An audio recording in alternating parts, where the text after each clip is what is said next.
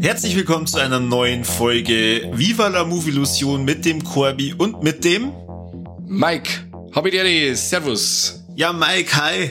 Und ähm, du bist bestimmt auch aufgeregt, weil es ist unsere letzte Folge im Jahr 2021. Uh, auf jeden Fall. Und einer wo ganz was Besonderes. Ja, ich glaube, das ist eines unserer Lieblingsformate. Das ist tatsächlich von dir und von mir, oder? Ja, ich brenne jetzt mal drauf. Ich freue mich jetzt mal. Und äh, es ist immer wieder spannend. Dann verrat doch unseren Hörern, um was es genau geht. Wir reden heute über unsere Top 10 Lieblingsfilme des Jahres 2021 äh, anhand von unserem Letterboxd-Profil. Genau, wir haben allerweise sauber, wenn wir jeden Film uns notiert haben bei der Letterboxd, äh, wissen wir jetzt, was uns ziemlich gut gefallen hat und was ziemlicher Schrott war und über die Perlen wollen wir jetzt einmal ein bisschen reden. Und ähm, wir haben beide in der Vorbereitung schon gesagt, das war das ja gar nicht so einfach. Ja, also ich bin jetzt bei zwölf, der Titel waren jetzt bei mir hübsch fest und ich habe jetzt einen ganzen Nachmittag noch braucht, mich durchzuringen, zwei Titel zum Streicher, was mir sehr leid tut, aber wie gesagt, nur die Besten können bleiben. Ja, ja. Also mir ist ähnlich gegangen. Ich bin aber nicht bei zwölf stehen geblieben. Ich habe 16 Titel dann am Ende gehabt. Okay. Und dann habe ich erstmal so ein bisschen angefangen zum Sortieren und dann habe ich mir auch gedacht, oh scheiße, ich kann doch den rauswerfen. Ich habe mir den extra für die Folge angeschaut. also tatsächlich, ich habe schon im Oktober so ein bisschen ähm, mal gespickt bei den anderen Letterbox äh, Bestlisten für, mhm. für das Jahr, dass man nicht irgendwas durch die Lappen geht. Weil sagen wir mal, letztes Jahr, ich habe die, die äh, Liste vom letzten Jahr dann nochmal angeschaut. Ja, mein Gott, äh, da war die Auswahl ja echt nicht groß bei mir. Mhm. Und jetzt habe ich mir ein paar Filme nochmal angeschaut, auf die war ich wahrscheinlich ja so gar nicht gekommen. Also eine Handvoll hat's eingeschafft in meine Liste. Ähm, da reden wir dann auch gleich drüber. Aber ein paar Kandidaten habe ich auch rauswerfen müssen. Die kann ich ja bei mir zumindest nur äh, namentlich benennen. Mhm. Zwei Kinderfilme, also einmal Luca von ähm, Disney Plus, also von der, der, glaub Pixar sogar. Ja. Was hast du den auch gesehen? Das ist der mit den Unterwassermenschen, oder? Ja, genau. War das der? Ja, sehr gut, sehr gut. Einen habe ich auch top gefunden. Ja. Ähm, dann, ich habe, glaube in irgendwelche, wo Lex da schon mal drüber geredet, Mitchell, äh, also die die Mitchell-Familie oh, gegen die Roboter. Gegen die Roboter, der, ja. Der war top. Sehr stark. Dann Green Knight hat's leider auch nicht reingeschafft. Okay.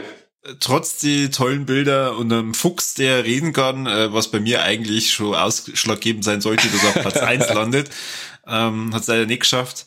Dann habe ich mal äh, Inside angeschaut vom Bur Burnham, äh, Bo Burnham, ähm, über über den rede ich später aber dann trotzdem noch mehr, aber der hat leider nicht reingeschafft. Ähm, war ein saucooler Film, also für alle, die mal einen Stand-Up-Comedian eingesperrt in einen Raum sehen wollen, äh, weil er in Quarantäne ist und dann macht er was, was ziemlich Cooles draus. Also es ist eigentlich mehr ein Musical, aber es ist also echt verdammt gut gemacht. Und dann noch da, da hat's mir, da habe ich echt die ganze Zeit überlegt, ah, tu ihn jetzt eine, tu ihn nicht eine Malignant. Ah ja, mhm. Okay, der ist jetzt nicht reingekommen. Er ist jetzt nicht reingekommen. Nein, oh. genau. Dafür hab ich drin. Achtung, Spoiler. Ja. Oh ja. Gott, oh Gott, da bin ich schon gespannt. Ja, entweder Platz eins oder, oder Platz zwei. also bei mir ist jetzt nur der neue Candyman rausgeflogen quasi die Neuproduktion vom Jordan Peele. Ähm, hat mir super gut gefallen. Die Neuausrichtung vom Candyman war super, die ganze Mythologie dahinter, die ähm, Papierschnitt-Szenen, äh, also die, die Schattenspiele, ähm, die in dem Film verwendet worden haben, die fand ich super geil eingesetzt. Ja, war ein sicher super Film, aber hat's dann nicht ganz geschafft. Und was mir auch sehr gut gefallen hat, war The Mortuary Collection eigentlich ein perfekter Halloween-Film, so eine Kurzgeschichtensammlung oder Kurzfilmsammlung mit einer Rahmenhandlung. Den fand ich auch super gut und vor allem, äh, das war wieder einer von denen Filmen, wo wirklich alles handgemacht war, nur mit CGI unterstützt. Und sowas finde ich immer geil, wenn die Leute äh, sich da so, so viel Herzblut reinstecken in ein Projekt und da, wer den Film gesehen hat oder den Film auch daheim hat, schaut's auch mal in das Making-of ein. Also das macht nochmal so richtig Bock, den Film nochmal zum Schauen, weil die Leute so mit Feuereifer dabei sind und wirklich alles geben für das Projekt Endeffekt, ja, ist auf alle Fälle sehr zum Empfehlen. So, und unsere Hörer werden sich jetzt denken, gut, jetzt habt ihr genug über die Filme geredet, die nicht reinkommen. Ja. Wie schaut's aus? Mike, was ist bei dir auf Platz 10? Auf Platz 10 ist bei mir Halloween Kills. Ja, kein Scheiß. Also, ähm, wie gesagt, ein sehr kontrovers aufgefasster Film äh, in, in Horrorfilmkreisen oder in Slasher-Kreisen oder bei Halloween-Fans, aber ich fand den super. Also das war wieder, das war nicht, nicht wieder mal ein Michael Myers, wie man kennt, sondern es war mal ein ganz anderer Michael Myers. Das war, das war schon fast Jason-Style, der hat ein Auftreten gehabt wie in keinem anderen Teil zuvor, wo es viel bemängelt haben, dass man, dass er nicht mehr spannend ist oder dass das Suspense abgeht. Ja, ist mir schon klar, verstehe ist, ist alles legitim, aber jeder weiß, wer umgeht, wer der schwarze Mann ist, was los ist. Das ist wie in die, in die späteren Freitag der 13. Filme, man braucht nicht mehr geheim halten, wer der Killer am Camp Crystal Lake ist. Es ist bekannt, im Halloween ist der Michael Myers und jetzt lässt man einfach mal von der Leine und lässt man mal einen ganzen Abend so richtig äh, losslashen. Und ähm, für so einen richtig coolen, blödigen Abend, äh, Slasher-Filmabend, ist Halloween Kills einwandfrei. Hat mir super gefallen. Platz 10. Jetzt habt ihr ja beide, also sowohl du als auch der Kani, äh, sehr ausgiebig darüber geschwärmt in der Podcast-Folge drüber. Ja. Hat mir auf jeden Fall auch Bock gemacht, den äh, mir auch zum Schauen, aber ich hab mir gedacht, ah, bevor ich mal den anschaue, muss ich mal die anderen wie viele Teile gibt's noch? Sechs, sieben? Ja, aber ja, ja, wie gesagt, das ist aber die andere, die, das, äh, die andere Storyline. Du müsstest jetzt quasi für das, dass du Halloween Kills verstehst, in Anführungszeichen, müsstest nur Carpenters Original gesehen haben und so. den 2018er Halloween. Ah, okay, ja gut. Also das ist quasi den, den vom Herrn Carpenter habe ich schon. Passt. Der Preis bloß noch den von 2018 vom äh, Gordon Green und dann bist du eigentlich für Halloween Kills gewappnet. Und der Film kommt da bei uns jetzt angeblich, so wie es ausschaut, ungeschnitten raus auf Blu-ray mit einem Extended Cut. Das heißt, das Ende ist ähm, alternativ oder länger und einige Kill-Szenen haben äh, länger. Also das, äh, du sechst da quasi im Heimkino schon in der, in der ganzen Pracht. Ja, bin ich gespannt, bin ich schon gespannt. Also möchte ich auf jeden Fall mir auch noch reinziehen. Aber für, für die Folge, ähm, dadurch, dass ich ja eh immer ein bisschen Ausreißer bin, was die Genres betrifft, also Ja. die, die, das Horror-Genre, äh, nicht ganz so wichtig. Du, es sind ja Leute nach der Podcast-Aufnahme von Halloween Kills äh, zu, äh, zu mir gekommen oder haben mich, haben mir gemeldet und gesagt, hey, wie kannst denn du den Film gut finden und so. Und äh, ich kann es voll verstehen, wenn einer sagt, er mag, er, ihm gefällt er nicht. Also er hat seine Probleme, kein, da machen wir gar keinen Hehl draus. Aber für das, was er sein möchte, ein richtig grintiger Slasher, äh, das ist er, das kann er und er unterhält einfach auf der Ebene. Und mehr möchte er nicht. Und so hat er bei mir auf alle Fälle zunden. Okay. Ja, wie schon gesagt, ich bin schon gespannt. Ich bin schon gespannt. Gut, und dann vielleicht kann man uns dann bei die Bolex noch mal unterhalten. Wenn du dann auch noch mal gesehen hast, würde mich dann interessieren. Ich gebe mir Mühe. Deine Nummer 10? Meine Nummer 10 ist der Film Nobody mit dem Bob Odenkirk. Oh, ja. Mhm. Äh, also wer einen Bob Odenkirk nicht kennt, den kennt man als äh, Saul aus Breaking Bad oder eben dann aus Better Call Saul. Genau. Mit dabei sein oder Christopher Lloyd in einem, als, als Nebencharakter, aber der da auch ordentlich äh, coole Momente dann hat. Ja. Für, für alle, die nicht wissen, um was da geht, es geht um einen Familienvater, also den ähm, Hutch Mansell, der der Bob Odenkirk ähm, verkörpert. Und der führt eigentlich ein total einfaches Leben und äh, er zieht eigentlich überhaupt keine Aufmerksamkeit auf sich. Man, man kann eigentlich meinen, okay, das ist irgendwie äh, so, so, so ein Loser, ähm, der nur so seine Routine dahin lebt, irgendwann wahrscheinlich bis er entweder sich von seiner Frau scheiden lässt oder dann stirbt.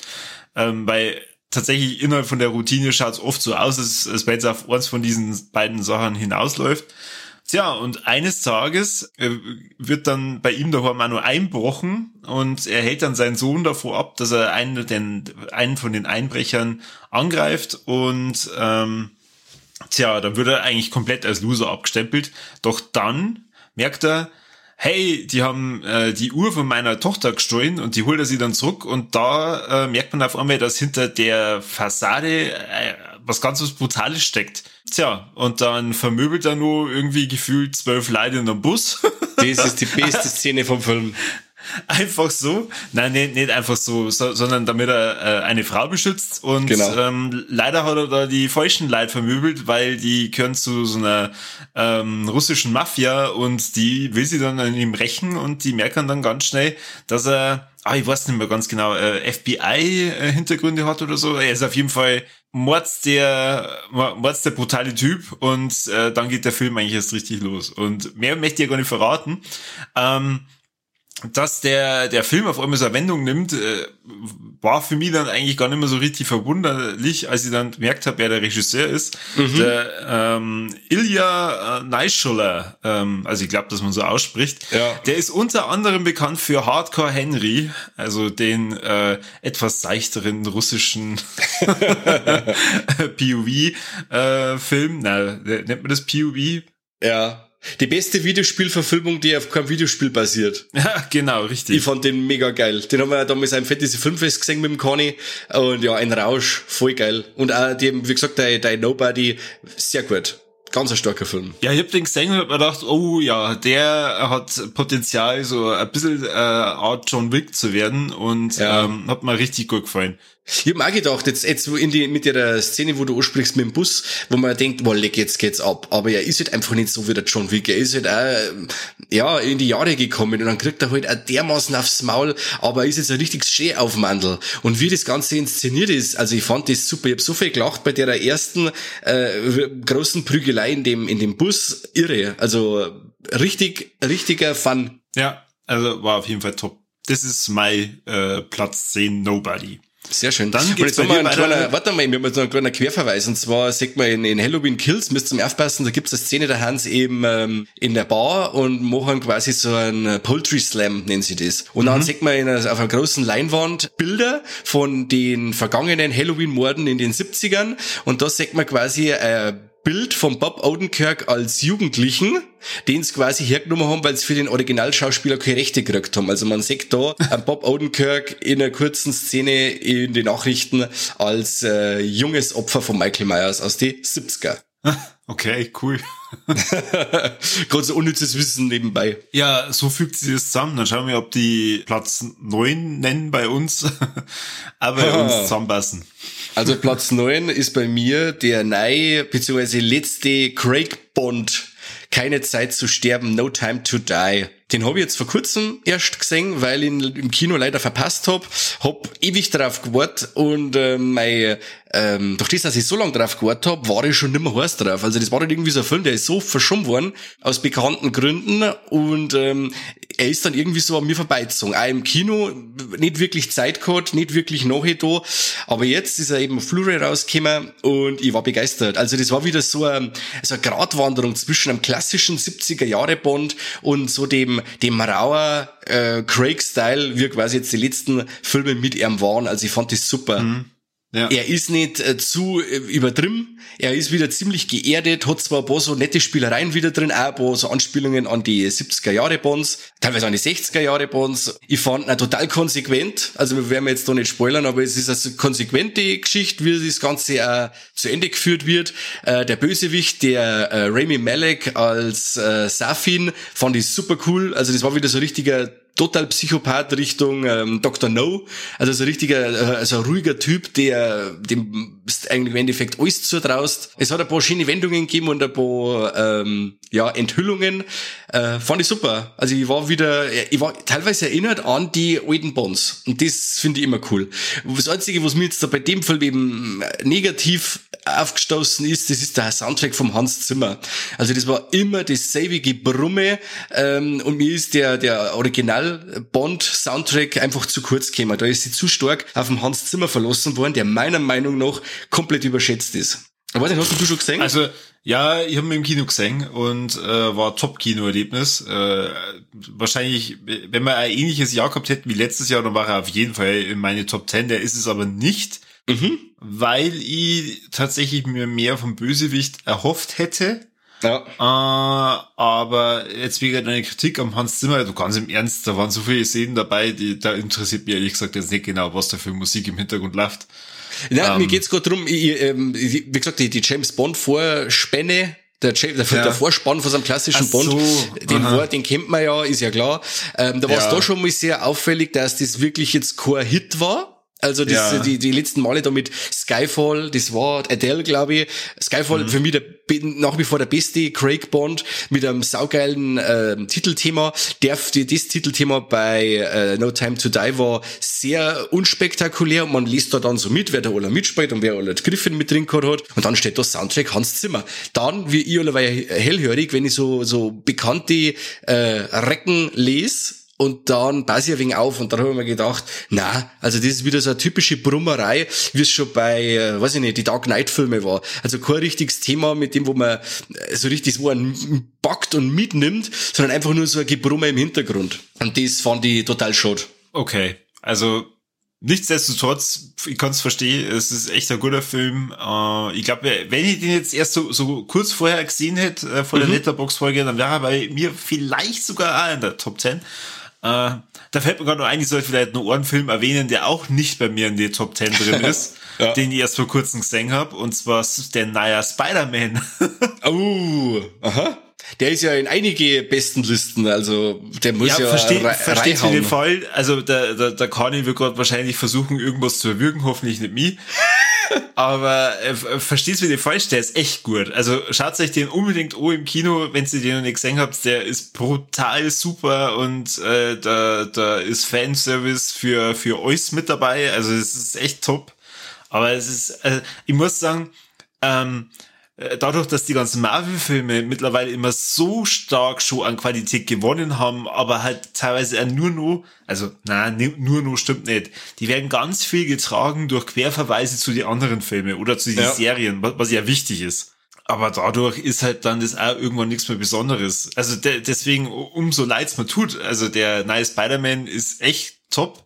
Mhm. Aber dadurch, dass, dass das halt einfach die gewohnte Marvel-Qualität ist, ähm, reizt dafür nicht in die Top 10. Das okay. ist also eigentlich fast schon traurig, oder?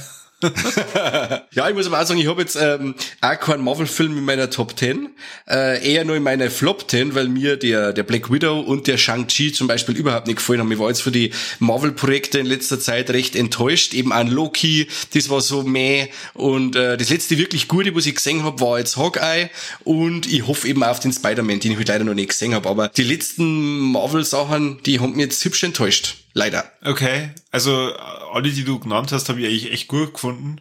Okay. Äh, Gerade Loki, ähm, aber Black, Black Widow, aber äh, muss ich ja sagen, es ist Scarlett Johansson, also sorry, die hat bei mir, die hat bei mir immer ein Stein im Brett, egal wo die mitspielt und was die macht. Also. Aber äh, apropos, wir, wir schweifen mal ab, oder?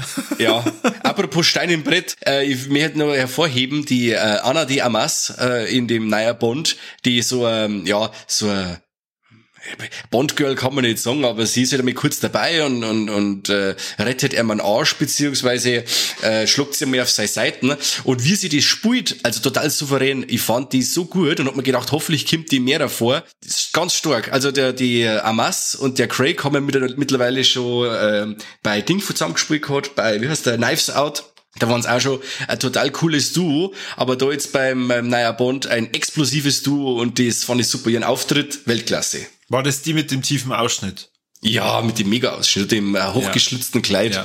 die wo so richtig mal, austeilt. Da habe ich mir auch mehr erhofft, tatsächlich. Ja, was ja. Also, ist denn äh, mit dir los? Nein, nein, nein, warte, mehr, mehr, mehr, ja, völlig falsch ausgedrückt. Mehr gewünscht, mehr Szenen Ach gewünscht. So, okay, okay. brav, brav.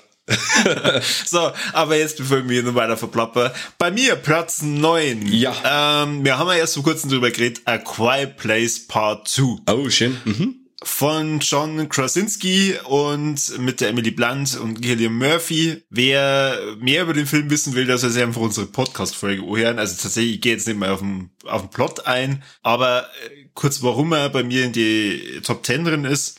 Dieses Last of Us Feeling plus eben genau den richtigen Ton getroffen als Fortsetzung zu A Quiet Place einfach top. Also für, für das, dass ich es mal auch als ähm, Leihvideo ausgeliehen habe und praktisch bei, bei mir im Heimkino gesehen habe, ich war so gepackt und so gefesselt und bin absolut mit dem verwöhnt worden, was ich äh, äh, erhofft und erwartet habe. Ähm, äh, ein wohlverdienter Platz neun. Auf jeden Fall. Schließlich, also kann ich, kann ich ganz gut nachvollziehen. Ist eine ganz starke Fortsetzung und ich habe es ja im Podcast schon tausendmal gesagt und jetzt sage ich es einfach nochmal. Das ist eine richtige Fortsetzung wie Aliens zu Alien. Bam. Ja. Ich fand den ja. super. Dann machen wir gleich weiter. Bei ja. dir, Platz 8. Platz 8 ist bei mir Last Night in Soho.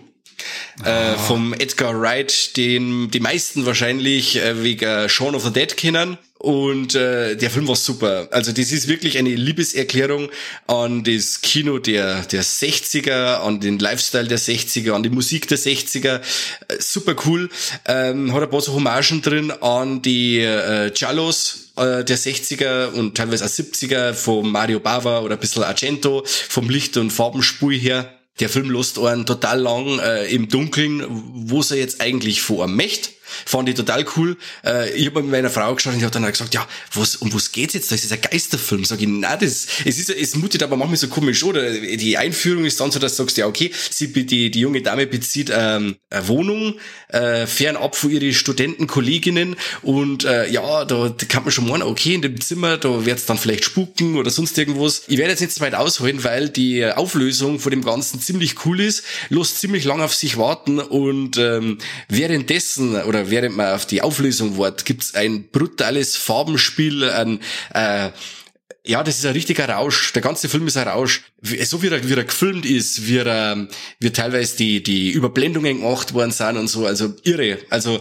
auch wenn es mal wirklich äh, handlungstechnisch recht seicht ist, gibt's trotzdem immer noch was fürs Auge, wo man sagt, ja, das hält einen bei der Stange. Also, Ganz ein toller Film. Die angesprochene Musik ist äh, so, so ein Negativ-Sach, äh, ist, fängt total cool an und du hörst die ganze Zeit äh, in dem Film Lieder in Originalversionen, die man da draußen schon tausendmal bei Antenne Bayern oder was was der Geier schon als äh, Coverversionen gehört hat, wo man eigentlich schon gemeint hat, das ist das Original aus den 90er oder sonst irgendwas. Da war ja haben aber das die Originallieder aus den 60er und ähm, fand, fand, fand am Anfang total cool. Nur irgendwann tritt der Cruella-Effekt ein irgendwann hat man so viel Musik und das am laufenden Band und in einer Tour, dass ich sage, es ist mir zu viel gewesen. Aber sonst ein ganz starker Film. Ich bin wirklich neidisch. Ich wollte Last Night in Soho auch sehen. Ähm, und der Kanye und ich waren sehr zuversichtlich, dass wir das äh, sehen können im Rahmen der Shivers, weil da ja. war es ja auch unter anderem einer der Premiere-Filme aber leider nicht für ähm, das Viva la Movilusions Team. äh, daher, ich hoffe einfach, ich sehe den nächstes Jahr in 2022 und dann landet der bestimmt bei mir äh, äh, entweder in die Top 10 oder er kratzt schon mal so droh. Kann ich mir gut vorstellen. Also der Film die Kinder sogar schon im Februar raus. Ich habe mir das Steelbook schon vorbestellt. Ähm, also es ganz so lang muss nicht mehr warten. Ja, Gott sei Dank. Also, aber wer sich jetzt da irgendwie so eine große, also ein Slasher erwartet, weil ich eben gesagt habe, Picciallo und so, blutig ist er nicht oder nicht stark, er hat so ein paar, ein paar seine Momente, aber er verlässt sich doch mehr auf, auf die Atmosphäre und so. Und ich muss wirklich sagen, der Edgar Wright hat mit äh, Last Night Soho seinen besten Film seit Hot Fuzz abgeliefert. Also ich bin wirklich kein großer Fan von, von Shaun of the Dead. Den finde ich leider recht äh, overhyped aber den Hot Fast, den fand ich mega cool und Last Night in Soho ist so ein kleines Meisterstückel, finde ich. Also ich fand, dieses bis jetzt sei, sei Meisterklasse. Auch den Baby Driver, ich weiß nicht, den ich, den haben so viel gut gefunden. Ähm, er war von der Musik her okay und so, aber der hier, also der Last Night in Soho, stark. Ganz, ganz stark. Okay, weil ich würde gerade sagen, Baby Driver habe ich auch gut gefunden. Aber tatsächlich auch mehr wegen der Musik und wegen der Atmosphäre. Ich finde, das kann er halt einfach immer gut.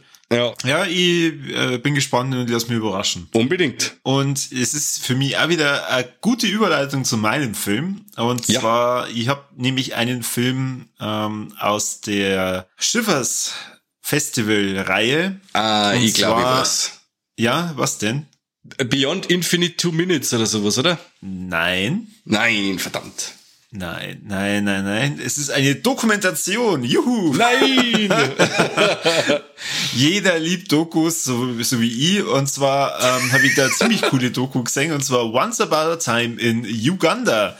Ähm, es geht nach Wakol äh, Wakaliwood. Die Regisseure Catherine äh, Xubek und Hugo Perez haben sich die äh, ähm, Arbeit gemacht und haben in Uganda den Filmregisseur Isaac Nab Nabwana und ähm, Alan Hoffmannis oder Hoffmeis, oh Gott, echt furchtbare Namen. Also der Alan und der Isaac, das sind zwar Buddies und der Isaac äh, war eigentlich ursprünglich Ziegler ähm, in Uganda und ist ähm, dadurch, dass er einfach hobbytechnisch gern Filme dreht, ein Internetphänomen geworden und ähm, hat dann mehr oder weniger auf, auf eigene Kosten eine eigene kleine Filmindustrie gegründet in Uganda und das ist war Kaliwood. Wir haben ja auch schon Anfang des Jahres im, im Rahmen des ersten Schiffers äh, von 2021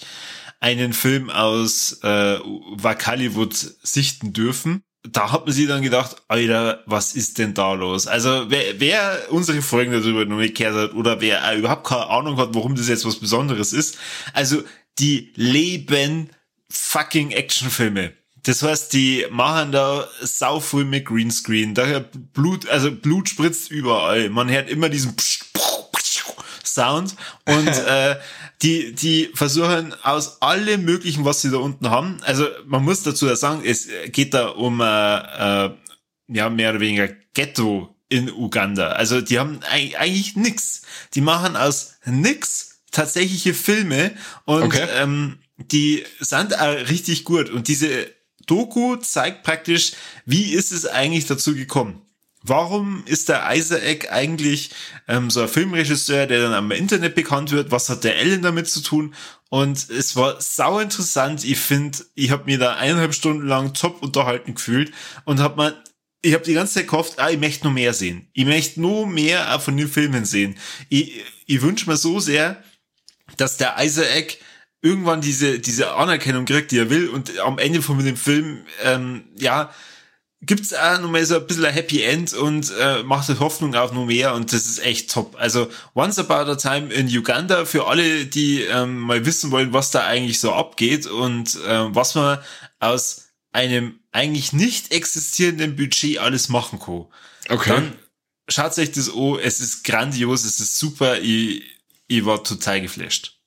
Äh, kennt man da jetzt irgendeinen Film zufälligerweise gerade gibt's da also den Uganda Klassiker, wo man sagt, das Crazy World. Also ähm, Crazy äh, der, World. Ja, genau, Crazy World. Ähm, im, Im Rahmen vom Schiffers und äh, in Kooperation mit Rocket Beats und Kino Plus ähm, mhm. haben es den Anfang des Jahres äh, nur, mal ein bisschen, ja, an, an Rocket Beans angelehnt, äh, weil ich glaube, der Etienne ist da einmal mit dabei und äh, mhm. der Schröckert, also, also ganz genau weiß ich es nicht mehr aber die haben den da mit ein paar Szenen ergänzt und ähm, da geht's so um Kindesentführung und es ist halt immer so ein bisschen, ja, sie äh, machen einen Actionfilm, die sie ja meistens nicht ernst nehmen, halt praktisch alles, was unterhält. Alles, was ja. pure Unterhaltung ist. Und äh, wenn du dir was anschauen willst, schau einfach mal auf YouTube, gib bei Hollywood ein und da gibt's einen Haufen Videos von dem Isaac und okay. da, das, da siehst du dann auch schon, in welche Richtung das geht. Also das ist echt cool. Ja, sehr schön. Jetzt gut, da bin ich gespannt.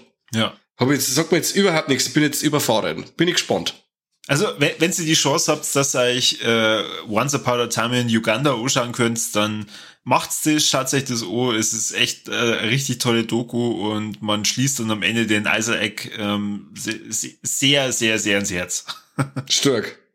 Stark. Das ist quasi ein Werbevideo für eine Arbeit, wegen, oder? Mm, ja, ja, also indirekt ja, ähm, aber sie sagen halt einfach äh, wirklich, was, was gibt's da für Schwierigkeiten? Also sie haben ja einmal gesagt, ähm, dass er innerhalb von Uganda ähm, von so einer Fernseh von so einem Fernsehunternehmen einmal einen Auftrag bekommen hat, dass er eben eine Serie macht. Und da hat er dann auch die, die Serie gemacht und alles. Und dann haben sie, glaube ich, am Ende aber keine Bezahlung gekriegt oder, oder er ist voll mhm. verarscht worden. Und da, da denkst du halt dann auch, Alter, was, was geht denn eigentlich ab? Und dann überlegt er halt, ja, soll er das eigentlich nur weitermachen? Lohnt sich das? Ähm, sie kriegen kein Geld dafür. Er, er kann die Schauspieler nicht zahlen. Ähm, geht's halt gar nicht so um, ums Geld, sondern ihm, ihm geht's einfach darum, das ist seine Leidenschaft, er will das machen und er will halt irgendwann einmal äh, zeigen, dass aus Uganda, aus so einem Ghetto, auch tolle Filme entstehen können. Okay.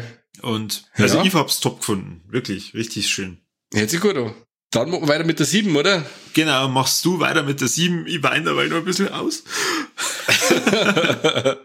äh, Nummer 7 ist bei mir The Trip. die, ich hab den Film gelesen und hab mir gedacht, hab das Cover gesehen und hab mir gedacht, ach nö, das ist wieder so ein 0815 Gangster-Ding. Und dann bin ich über die Filmfressen, Schrägstrich, ähm, der Cinephile Podcast, äh, bin ich draufgekommen, dass der The Trip vom Tommy Wirkola ist. Tommy Wirkola kennen die meisten vielleicht für Hänsel und Gretel Hexenjäger, die wo es ganz grob mengen für Dead Snow 1 und 2 die Nazi-Zombie-Splatterfilme. Mhm. Und äh, The Trip ist eine rabenschwarze Thriller-Komödie, die auf den Spuren wandelt, wo, ich sage jetzt mal, vielleicht so, als, nicht als Bitte in der Grave, sondern so Last House on the Left, aber halt nicht so grob, sondern schon alles mit so Augenzwinkern und sehr selbstironisch.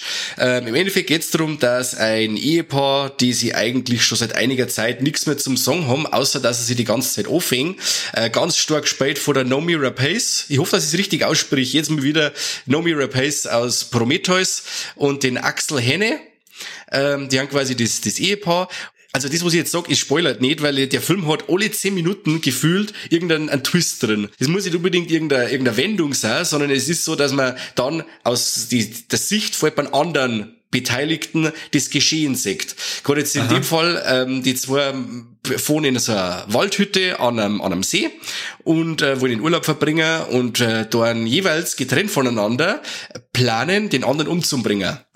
und jeder versucht von dem anderen die, äh, die Versicherung zu kassieren, weil es eigentlich ganz arme Teufel sind. Alle arbeiten sie in der Medienbranche und haben eigentlich totale Versager. Es klingt irgendwie ein bisschen nach einer Folge von Tatortreiniger. Äh, ja, habe ich noch nicht gesehen, kann ich dir nicht sagen. Ich, ich habe hab schon mal auf die Liste geschrieben. Du hast mir ja schon mal verzeiht, aber bis jetzt habe ich noch nichts gesehen davon. Auf jeden Fall ist dann so, dass ähm, die Dame kommt quasi zuerst drauf, die Nomi Rapace kommt zuerst drauf, dass ihr Mosi umbringen möchte, weil er eigentlich ein totaler Vollidiot ist. Also sie hat das quasi schon gegen den Wind gerochen und überwältigt ihn. Nur, wo es beide nicht umreißen ist, dass sie schon ein paar Tage davor drei Sträflinge quasi aus dem Gefängnis aufgemacht haben, die einen Ausbrocher und, äh, und haben jetzt in ihrer Nähe, sage ich jetzt einmal. Und das Auftreten von denen drei Sträflinge ändert das komplette Verhältnis zueinander, zu die, zu die Charaktere. Am Anfang, oder in der Mitte des Films finden sie halt immer noch total zum Kotzen, ne? Das Ehepaar, aber es ändert sich halt dann alles. Durch das, dass wir dann auch zusammenhalten müssen gegen diese Eindringlinge. Ja, und wie das Ganze abläuft, dieses Ganze ist äh, vom, vom Humorlevel her Richtung Tanz der Teufel 2, also total drüber. Es, es werden Köpfe mit Schrotflinten weggeschossen, es werden Körperteile abtrennt, also es ist ein richtig, richtig grober, oder ein richtig grobes Blättereinlagen drin, ähm, aber immer mit einem Augenzwinkern. Also es ist immer mhm. ein bisschen drüber, weißt, das ist nicht, nie so, dass du dann sagst, Oleg, jetzt wird's mir ganz krass, oder auch für den Normalzuschauer Zuschauer. Es ist ja immer wieder, wenn die Szene dann so aufgelöst, dass du dann sagst, ja, krass, hat jetzt so passt und Ding. Also ein Riesenspaß, ein Riesenspaß. Und äh, passt zum auf, wenn äh, der der Nazi auftaucht und zieht sein T-Shirt aus, der hat am linken Oberarm den Nazi-Zombie aus Dead Snow 2 tätowiert. So wie beim James Wan, der quasi sein Billy the Puppet von Saw in fast jedem Film irgendwo versteckt, hat der Tommy Wirkola quasi sein Nazi-Zombie äh, dem Nazi auf dem Arm tätowieren lassen. Fand ich sehr cool. Äh, totale Empfehlung, ein Riesenspaß. Er ist blutig, er ist lustig, er ist äh, teilweise sehr spannend und er hat so abstruse Szenen dabei, dass du sagst, wow, sowas habe ich schon lange nicht mehr gesehen. Ja, schön. Schön. ja, der macht richtig Spaß. Und wie gesagt, Tommy Wirkola, eine, eine fehlerlose Filmografie. Also wie gesagt, äh, Dead Snow 1 und 2 natürlich, äh, Hänsel und Gretel, What Happened to Monday, ein ganz, ein ganz starker Science-Fiction-Film. Der Mo hat's drauf. Also auch mit The Trip, er, er, er geht zwar jetzt ein wenig zurück von dem ganzen, ja, eher so bombastische Sachen oder von die, von die Stars her. Gut, Nomi Rapace ist schon ein, bekannte, ein bekannter Name, aber er ist sehr reduziert und äh, zeigt einfach, was er kann, auf engstem Raum. Und das fand ich super cool. Ist es was, was man sie, wenn man jetzt so horroraffin ist wie ich mit seiner Frau schauen kann? Ja, schon, weil er doch wirklich so humorische Einlagen drin hat und er ist nie so, dass du sagst, ach, jetzt wird's ein Scheiß. Weißt du, er hat wirklich die Ideen, die er hat, die haben Hand und Fuß. Das ist jetzt nicht, dass ich sag, ich muss jetzt unbedingt einen Twist reinhauen, um des Twistens willen, weil ich habe ja schon zehn Minuten keinen Twist mehr gehabt, sondern es hat alles Hand und Fuß. Und es kommen dann am Schluss Sachen vor, die am Anfang kurz angerissen werden, was dann sagt, mit die Händen vor dem Kopf, ja, vor dem Fernseher stehst und sagst, ah, oh, leck, das ist auch noch. Weißt du, also das ist, ja, irre. Okay. Also allein schon deswegen, wegen die ganzen Wendungen, äh, ist es schon wert. Und natürlich, also die muss schon ein bisschen blutig anmengen. Also er hat schon ein paar so richtig grobe Einlagen, aber wie gesagt, es ist kein so, so, so Martyrs-Style. Es ist schon alles mit dem Augenzwinkern und teilweise recht humorisch äh, aufgelockert, das Ganze. Ja, ich glaube, also, wenn du es jetzt mit Martyrs verglichen hättest, das hätte ich, das kann ich mir nie mit meiner Frau schauen. Niemals! Meine Frau hat so, glaube ich, sofort Schluss machen. Ja. ähm, aber es ist, es ist äh, schön, dass wir beide das jetzt ohne einen Kani machen, aber sagen wir mal, ich glaube, du und der Kani hättet jetzt da wahrscheinlich ja doch schon eher so die gleiche Richtung. Wobei ich glaube, der Kani darf schon die Liste vollpacken mit Marvel-Filmen. Bestimmt, bestimmt. Ich pack jetzt aber nur äh, meine letzte Doku in meiner Top 10 aus. Okay. Jetzt lach nicht. Ich der so gern Dokus mag wie du. Das sind aber, also ich schaue gar nicht so viele Dokus, aber du schaust wenn ich halt auch nicht schaue, genau, dann schaue ich schon die guten. Ja. Platz sieben ist bei mir Seaspiracy. Und jetzt äh, ah. diejenigen, ah. die es gesehen haben, die äh, werden sich denken, ja, verstehe. Und die, die bis jetzt nur davon gehört haben und sie weigern, dass sie den Urshan denken, oh, oh man. Ja. Äh, für die, die ähm, überhaupt nicht mitgekriegt haben, um was da geht, Seaspiracy ist eine ähm, Doku über das, ja, über die Überfischung. Also über Indis, ja, Gott, Heiko ich echt nicht sprechen. Über ist ja schon spät. Industriellen äh, Fischmarkt und ähm, man deckt halt einfach auf, dass hinter ganz vielen Marken wie MSC oder ähm, Delfin, Delfin Freunde oder so oder De Delfin Sicherheit, keine Ahnung, irgendein Delfin Siegel eigentlich totale Augenwischerei sind und ähm, der der Film hat halt eigentlich die Botschaft, hey, es gibt so wie es halt mit, mit der Fischerei aktuell ähm, betrieben wird, also im, im großen Stil, nicht die kleinen Fischereien, ähm, eigentlich keinen richtigen Weg.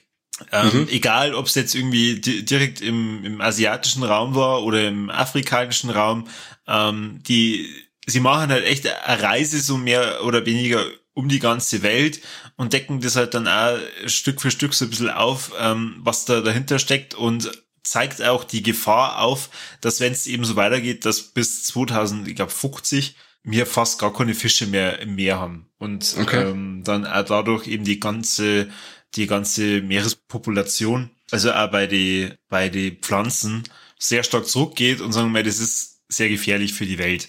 Ich und meine Frau haben uns das gemeinsam angeschaut und also meine Frau hat es noch ein bisschen mehr packt wie mich, äh, aber dank diesem Film also essen wir überhaupt keinen Fisch mehr. Also zu, zumindest wir haben halt davor äh, das als gesunde Alternative immer wieder äh, gegessen oder auch wenn ich Sushi isst oder so, dann liebe ich das halt mit, mit Fisch. Jetzt mittlerweile ähm, ist ich halt Sushi nur noch vegetarisch und äh, wir haben halt, glaube ich, ja, seit seit einem halben Jahr, seit wir den Film gesehen haben, keinen Fisch mehr gegessen. Okay, krass. Aber ich, ich sag auch gar nicht, ähm, dass es deswegen das richtig ist. Ich glaube, jeder soll sich selber ein Bild davon machen. Ich finde, ähm, sie ist manchmal ein bisschen drüber, die Doku, aber rein von, von dem, was es alles aufdeckt und was es alles aufzeigt, fand ich es halt einfach top. Also, aber wenn die Doku da ein bisschen radikaler unterwegs ist und halt sagt, esst halt einfach keinen Fisch, finde ich, man kann sich selber davor ein Bild machen und man, man kann halt dann am Ende auch sagen, okay, ist eigentlich echt uncool, was da ähm, abläuft.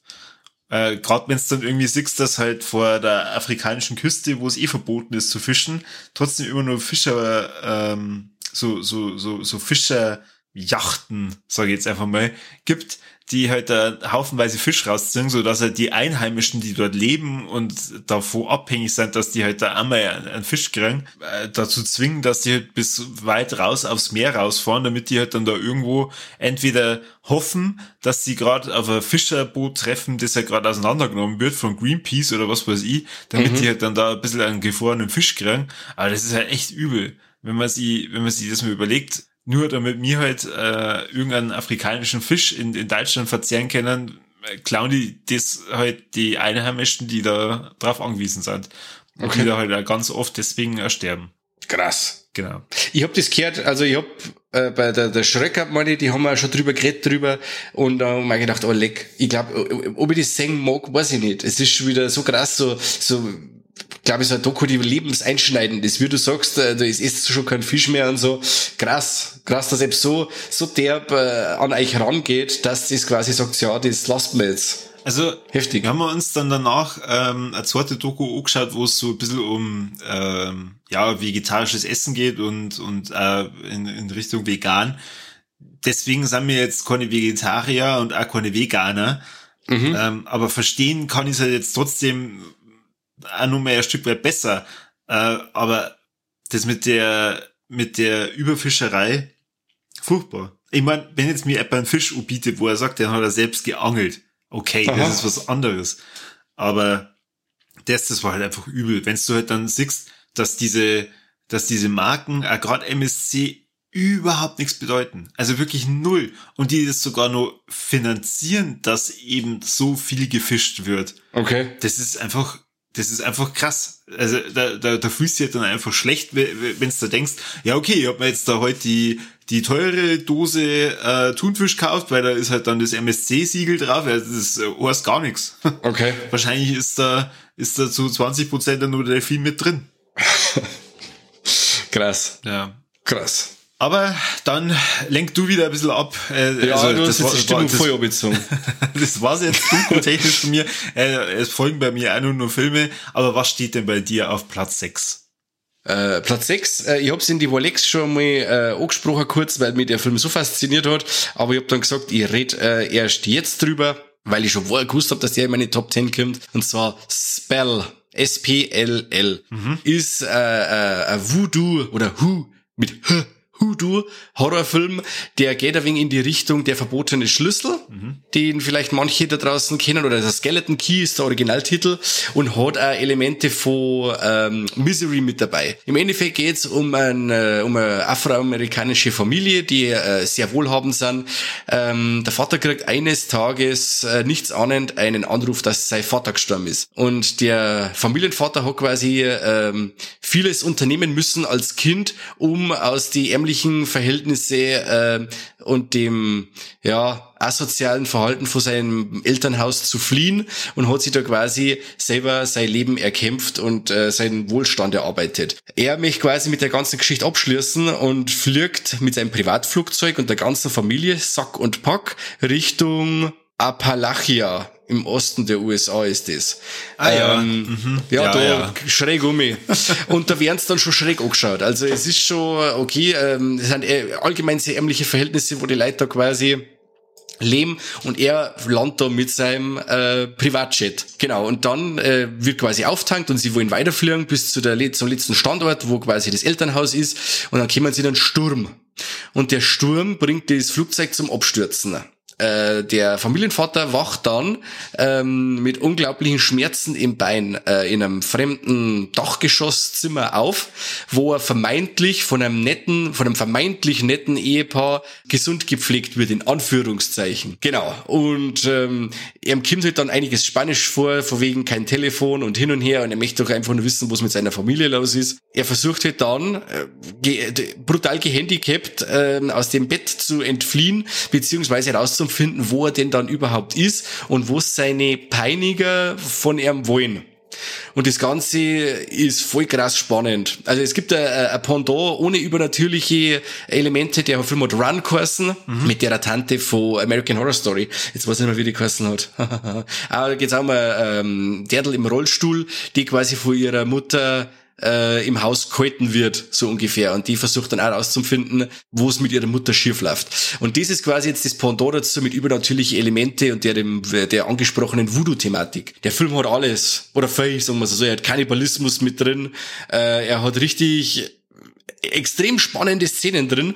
Äh, selbst zwei Selbstverstümmelungsszenen, wo du sagst, ja, leck mich am Arsch, Stichwort Bein, dass ich gesagt habe, oh, leck, ich, hab's fast, ich, hab fast nicht hinschauen können, so krass. Der Film war ultra spannend, also wirklich, äh, das, ähm, sei, durch das, dass es eben so gehandicapt ist und nur so langsam vorankommt und äh, die äh, Familienmitglieder quasi, die ihn da festhalten, äh, total unberechenbar sind und dann so eine Art äh, Messen in der Scheune abhalten und so. Also ist total gruselig. Er ist quasi denen komplett ausgeliefert und äh, versucht jetzt verzweifelt, äh, erstens einmal frei zum kommen und dann zum Schauen, wo es mit seiner Familie los ist. Und der Film ist äh, äh, läuft für meine Verhältnisse oder in, in meiner Bubble total unterm Radar, den kennt fast kein Schwein. Und das ist jetzt ein Shoutout, schaut sich Spell an, der war richtig, richtig stark. Der ist seit der Woche auf Prime. Oh, da schon her.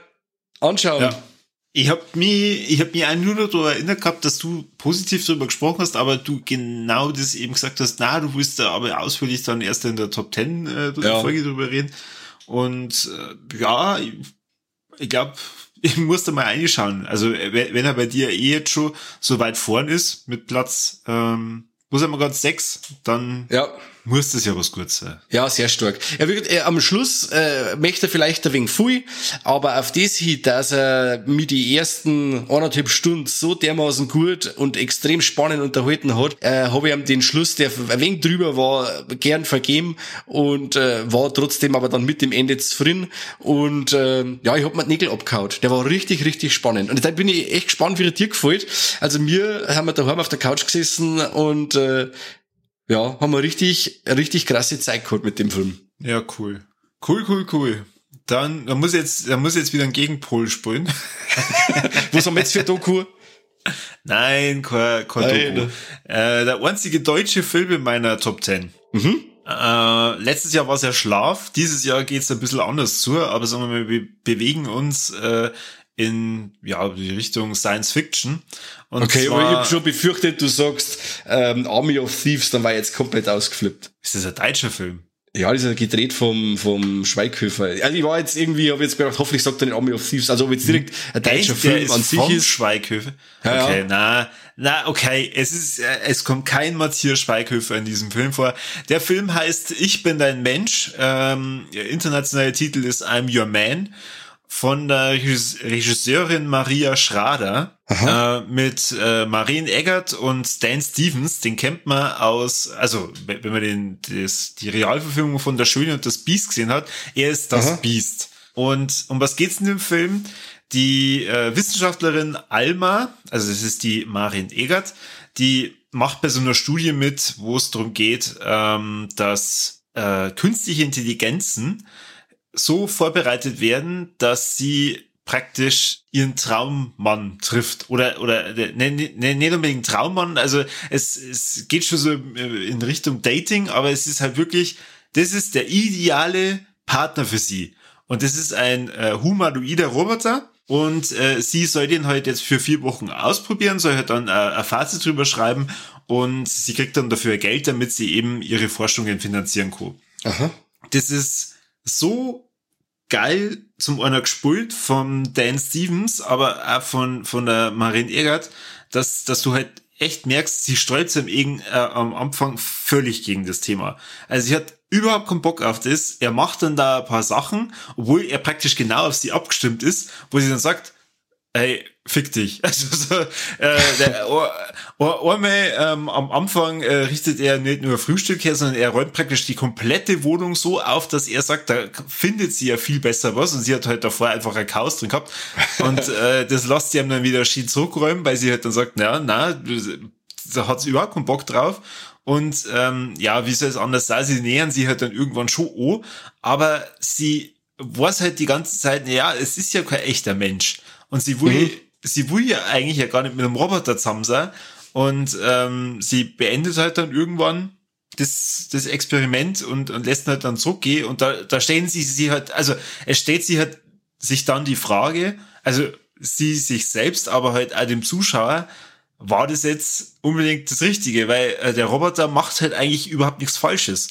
Also es Aha. gibt ein paar Szenen dabei, wo er jemanden rettet oder wo, wo er halt ähm, einfach gute Tipps mit abgibt oder ihr bei ihrer Forschung hilft. Und äh, man stellt sich dann die Frage, wenn die Menschheit irgendwann einmal so weit ist, dass dieser wirklich funktioniert, ist es halt dann für manche Leid das Richtige, so ein so einen Roboter vielleicht sogar zu haben oder mit, sie, sie so sehr von der künstlichen Intelligenz helfen zu lassen.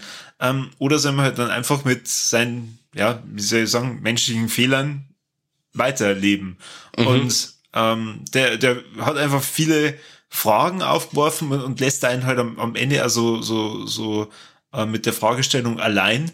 Ähm, dass ich aber auch sag, ein toller deutscher Film, der einen zum, zum Nachdenken anregt und ähm, äh, als, als genauso gut Hollywood-Produktion durchgekannt. Also ich war positiv, also sehr positiv ähm, begeistert von dem Film und äh, ist, ist meine deutsche Empfehlung dieses Jahr. okay, wo kann man sowas sehen?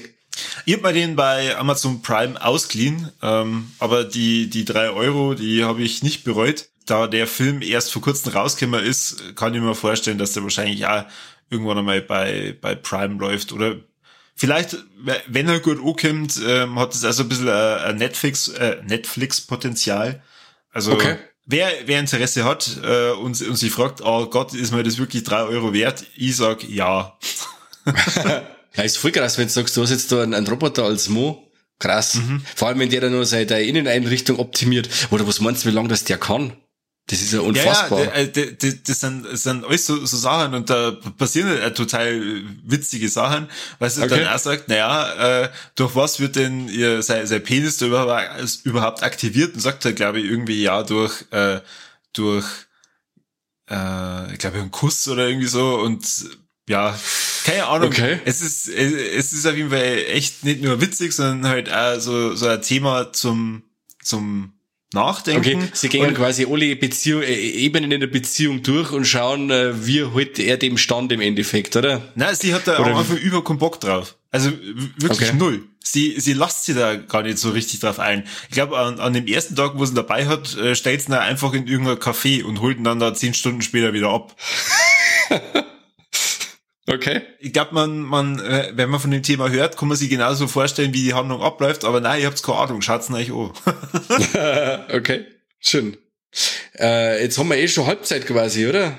Jetzt haben wir nur ja, fünf. genau, genau. Jetzt kann man genau. die Leute nur sagen, wo sie uns eigentlich finden bei Letterboxd, oder? Nicht, dass die, die dumm und dämlich so hören. Genau, also wer mir folgen will, ähm, ich heiße auf Letterboxd Wombells mit zwei Z, also Wombell und dann zwei Z und ähm, der Mike Horst Terrorvision. Genau. Und nur irgendwas? Oder? Nein, nur Terrorvision. Terrorvision 84 bin ich quasi bei Instagram.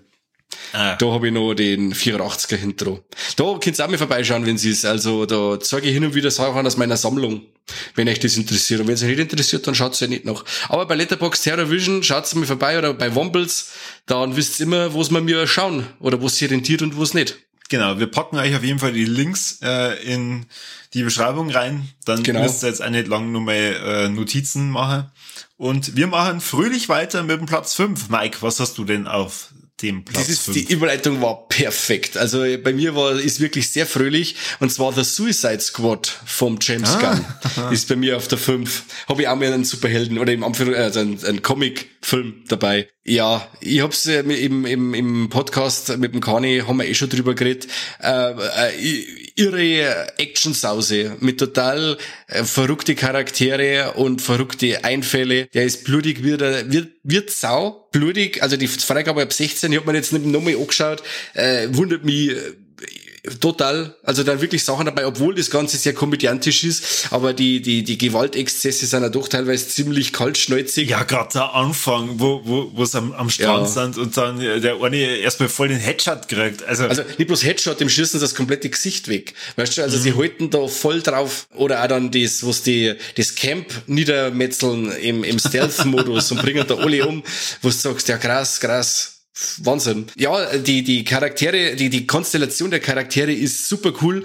Äh, einerseits meint man, die passen überhaupt nicht zusammen und, und müssen sie eigentlich hassen, aber sie entwickeln sich ja doch zu einem Team und äh, jeder hat so seine Fähigkeiten und seine Fehlerchen und so und ich fand das einfach super. Harley Quinn kommt äh, diesmal auch wieder gut rüber, die habe ich in ihrem Solo-Film wieder geheißen, The Emancipation of Harley Quinn, was weiß der Geier, fand Birds, ich ganz Birds schrecklich. Of Prey. Birds of, Birds of Prey, danke dir. Fand fand ich schrecklich, aber jetzt da, äh, sie hat einen richtig coolen Part in Suicide Squad, nicht zu viel, die anderen kommen auch nicht zu kurz im Endeffekt, oder es ist nicht die, die Harley Quinn Show. Der James Gunn sagt wieder das, was er kann, coole Musik, coole Charaktere, ähm, abstruse Situationen und äh, also äh, man kann er, oder er kann jetzt nicht mehr verleugnen, dass er von Trauma kommt dass er da seine Wurzeln hat, weil äh, so Trauma-esk war noch nie ein Blockbuster. Das war irre. Also ganz stark. Äh, wir haben einen Riesenspaß gehabt und wer da genaueres wissen möchte, der hört sich unsere Podcast-Folge zu Suicide Squad. Da gehen wir sogar die Handlung ein wenig durch und Genau. Genau. Da hört's dann alles, was du wissen müsst. Du wirst es nicht glauben, es ist äh, bei mir auch noch in der Top 10 mit drin, die Suicide Okay. Squad. Aber Ja, nur nicht auf Platz 5. Aha. Was Genau. ist dann auf deiner Platz 5? Aha, danke schön für die Frage. ähm, es ist Promising Young Woman, hat's bei mir Ah, auf Platz okay. 5 geschafft. Wir haben eine Folge mit dem Florentin Will drüber gemacht, der Kane und ich. Und ähm, ich habe bei den Anfang des Jahres einmal auf Englisch angeschaut und jetzt im, äh, im Sommer auch nochmal auf Deutsch im Kino. Und ja, also, dass der Film nicht noch mehr bei den Oscars äh, abgeräumt hat, wundert mich wirklich, ähm, weil ich, ich finde, so einen geilen Rache-Film, äh, wo wo es jetzt nicht unbedingt so um das Thema äh, geht, dass äh, reiner Frauenfilm ist, obwohl es halt eigentlich wirklich hauptsächlich von der ähm, Hauptdarstellerin von der Carrie ähm, Mulling, ach Gott, ich kann halt echt nicht mehr reden, Carrie Mulligan ähm, getragen wird und die das einfach super macht. Ähm, für mich hätte er alle Oscars verdient, die es dieses Jahr gegeben hat, oder, oder praktisch 2020, weil er ist ja in Amerika letztes Jahr schon rausgekommen, ähm, aber bei uns jetzt in Deutschland erst dieses Jahr ins Kino gekommen. Okay. Und ähm, ja, um, um was geht's? Ähm, die Cassie, also die Carrie Mulligan, die reißt ständig Männer auf äh, mit einer Masche, dass sie so tut, als wenn sie betrunken wäre. Und ähm, kurz bevor es halt dann etwas zu brenzlig wird, ja, deckt sie das auf und schaltet dann von total besoffen auf absolut nüchtern. Und das ist dann in dem Moment so gruselig für die Männer und so schockierend, dass die dann äh, ja entweder die, die Flucht ergreifen, was schwierig ist, weil die meistens bei sich dann schon daheim sind, beziehungsweise das gefällt dir halt dann. Äh, praktisch dieses, so, jetzt habe ich den voll verarscht und ähm, irgendwann holt sie aber dann ihre Vergangenheit wieder ein und sagt dann, dass sie ja durchaus ein Interesse hat an einer richtigen Beziehung. Sie geht dann eine Beziehung ein mit einem äh, ehemaligen ähm, Studienkollegen von ihr, äh, gespielt von Bo Burnham. Ja, da äh, denkt man jetzt erst, okay, jetzt wird alles irgendwie normal und äh, sie kriegt ein Happy End. Doch dann merkt man, oh, da steckt aber noch mehr in der Vergangenheit. Und zwar ist eine Freundin von ihr bloßgestellt worden in, in, zu Studienzeiten, beziehungsweise die ist abgefüllt worden und dann vergewaltigt. Mhm. Tja, sie rächt sie deswegen eben mit dieser Masche an den Männern und ähm, sie holt dann aber nach und nach, deswegen ist der Rachefilm, die Begegnungen nach von den Leuten, die praktisch mit dran schuld sind, dass ihre, also das war ihre beste Freundin, dass ihre beste Freundin da gestorben ist. Okay. Zu viel möchte ich jetzt nicht verraten, vielleicht habe ich sogar schon ein bisschen zu viel verraten. Ihr könnt euch gern das Fazit von ähm, vom Florentin und vom Kanin von mir anhören. Da gehen wir auch noch mal ein bisschen genauer drauf ein, aber wer den Film noch nicht gesehen hat, wirklich ein, ein Must-See-Film, weil das, das Thema sollte einem auch wieder mal zu denken geben. Also ab wann geht man denn zu weit und ab wann sollte man vielleicht auch Leute, die halt ähm, sie dann immer unter Kontrolle haben, weil sie eben zu viel getrunken haben, einfach in, in Ruhe lassen oder beschützen. Mhm. Was, hast du jetzt mittlerweile schon gesehen? Na, er steht immer noch auf meiner Liste, aber die Lage ist, äh, gibt's den schon bei uns zum Kaufen mittlerweile? Ich bin jetzt da Ja. nicht ähm, am Laufenden. Gibt's schon? Okay. Kann ich den mit meiner Frau schauen? Ist der, Ja. also ich, ich, ich habe irgendwie so Dinge, wenn einer da mit, mit äh, äh, weiblicher Rache daherkommt, nach Vergewaltigungen, muss man immer Also Diana äh, ich hab on your Grave im. Kino, im Kino war ich mit meiner Frau und ähm, die hat vorher über meine Top Ten Liste drüber geschaut und hat mich dann gefragt, warum Promising Young Woman nicht auf Platz eins ist. Okay. Er ist jetzt nicht stark explizit in Sex und Gewalt, oder? Sagt er da schon? Nein. Gar nicht. Null. Okay. Ja, das ist jetzt interessanter, weil, wie gesagt, äh, die holt's mich für einen Gorbauern, aber wenn ich die, die, die, die Beschreibung so lese, dann hier, meine ich allerweise, jetzt, jetzt ufert das in, in, in Gewalt aus. so ungefähr. Das erwartet aber man. Ah, ja, ja. Also, wo, wo wir den das erste Mal gesehen haben, der Kanye und ich, wir haben uns, äh, also ich habe auch erwartet, das, das, das wird wahrscheinlich so ein, ein, ein Mini-Splatter-Film, aber nein, null, gar nicht. Aber Okay. schaut ihn mal an und dann äh, schreibt mal bitte, gerade Ja. nach, nach, nach dem ersten Mal, wo sie dann von, von total besoffen auf nüchtern schaltet, ob das für Mhm. die nicht gruselig war. Also, okay. Ohne Scheiß. Ohne Scheiß. Okay, ja. Ich, neugierig bin ich ja seit eurer Folge, aber wenn ich jetzt weiß, okay, den gibt's schon, dann muss ich mir den jetzt dann durchholen. Das habe ich schon gesehen.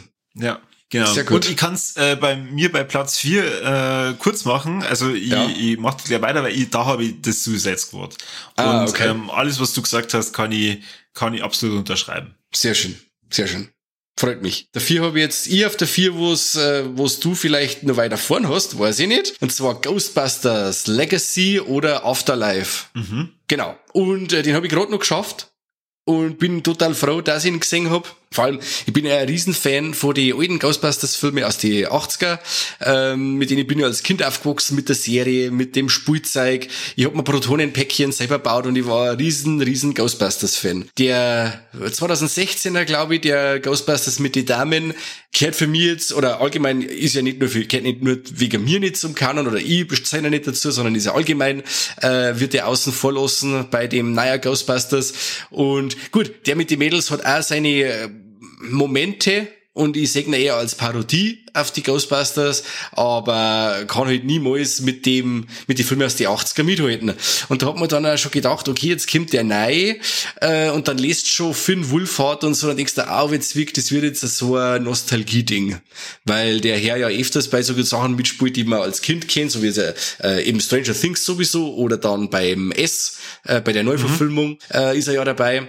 Aber er nimmt bei Ghostbusters erfreulicherweise ein, äh, nur ein kleiner Part ein. Was hast du, Hast du Ghostbusters überhaupt gesehen? Die, du meinst den Neuer? Ja. Nein, den Neuer habe ich noch nicht gesehen. Okay. Ähm, ja, ich finde, der die, läuft da bei uns gar nicht in so viel Kinos. Also das überrascht mich tatsächlich. Der ist, jetzt, der ist an meinem Geburtstag gelaufen. Am 21. November, meine ich, ist er angelaufen oder irgendwie so. Oder, oder Ende November auf alle Fälle. Und 18. November steht da, genau. Ich habe mir jetzt gerade noch gesehen, weil er eigentlich bei uns jetzt da ziemlich lang gelaufen ist. Auf jeden Fall reißt die McKenna Grace ähm, das Zepter an sich quasi. Sie ist äh, äh, Nachfahrin von einem der Ghostbusters. Also ich werde mir jetzt äh, spoilertechnisch total zurückhalten und nur deswegen umreißen. Sie, sie findet quasi, sie müssen raus, sie und die Familie müssen aus der Großstadt raus, weil es Probleme mit der Kohle haben und mit dem Vermieter. Die müssen raus und ziehen das Haus vom Großvater, der ist kurz vorher gestorben und sie beziehen jetzt die Hütte und ähm, die Kids machen sie da quasi auf dem riesigen Grundstück ein bisschen auf die Suche, ja, das ist irgendwie so Goonies-mäßig, weißt du, die streiten ein wenig rum und schauen ein bisschen und mhm. ähm, finden dann ein äh, Ecto 1 den das kultige Ghostbusters Auto und ähm, so äh, unterirdische so, so eine Art Bunker, wo quasi äh, Patronenpäckchen rumhängen und äh, Overalls und lauter so Geschichten. Man kriegt dann quasi schon raus, okay, hier hat der Ghostbuster gelebt. Ähm, und gerade gerade zu der Zeit, wo sie da in die ähm, Kleinstadt am Arsch der Welt ziehen, äh, macht sie quasi wieder das Böse in Form Gut, sage ich jetzt auch nicht, vielleicht ist es auch schon wieder ein Spoiler. Äh, macht sie das Böse auf die Weltherrschaft an sich zu reißen. Und quasi können nur jetzt die Jugendlichen dem Bösen Einhalt gebieten, die Geister.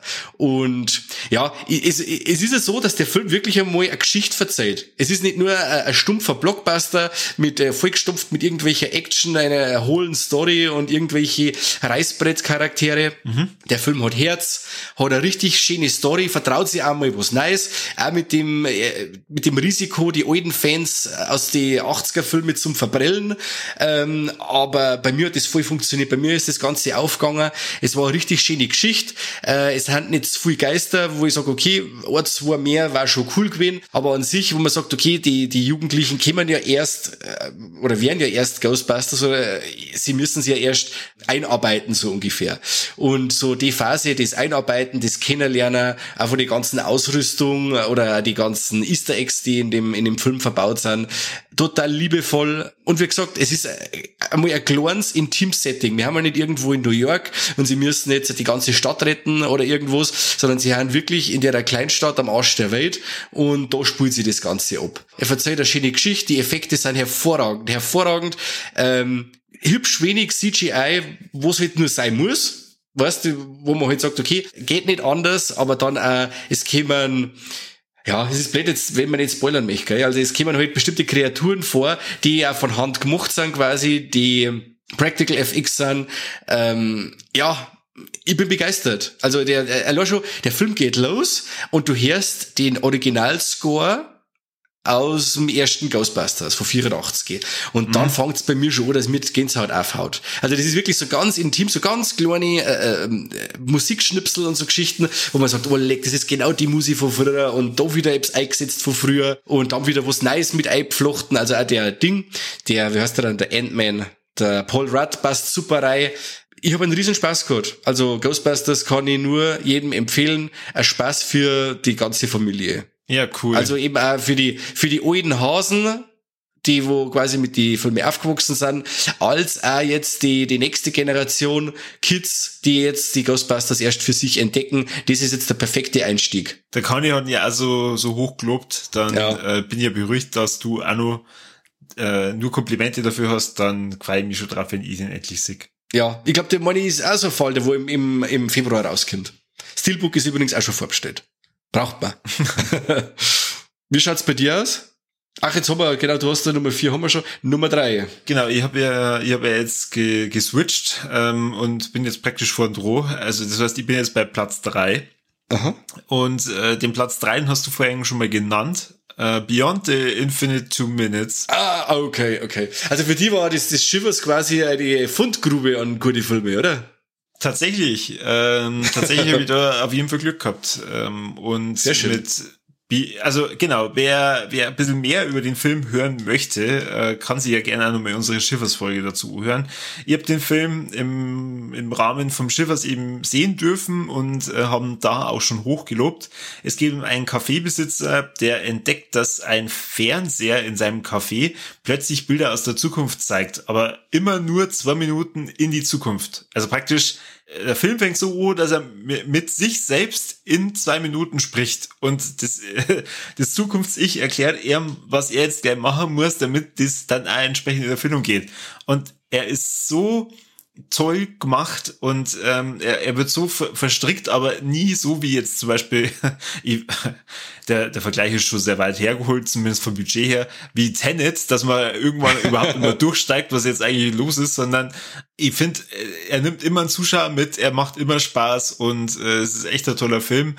Er ist vom Regisseur Junta Yamaguchi und ähm, ja, wie man schon hört, er ist international eher jetzt momentan unterwegs. Das heißt, ob der je auf Deutsch übersetzt wird und ob der überhaupt in Deutschland irgendwann mal so richtig rauskommt, weiß ich ehrlich gesagt nicht. Ähm, ich habe jetzt schon immer wieder mal geschaut, ob er Blu-ray äh, ähm, in, in Deutschland rauskommt, weil dann hole ich mir den sofort.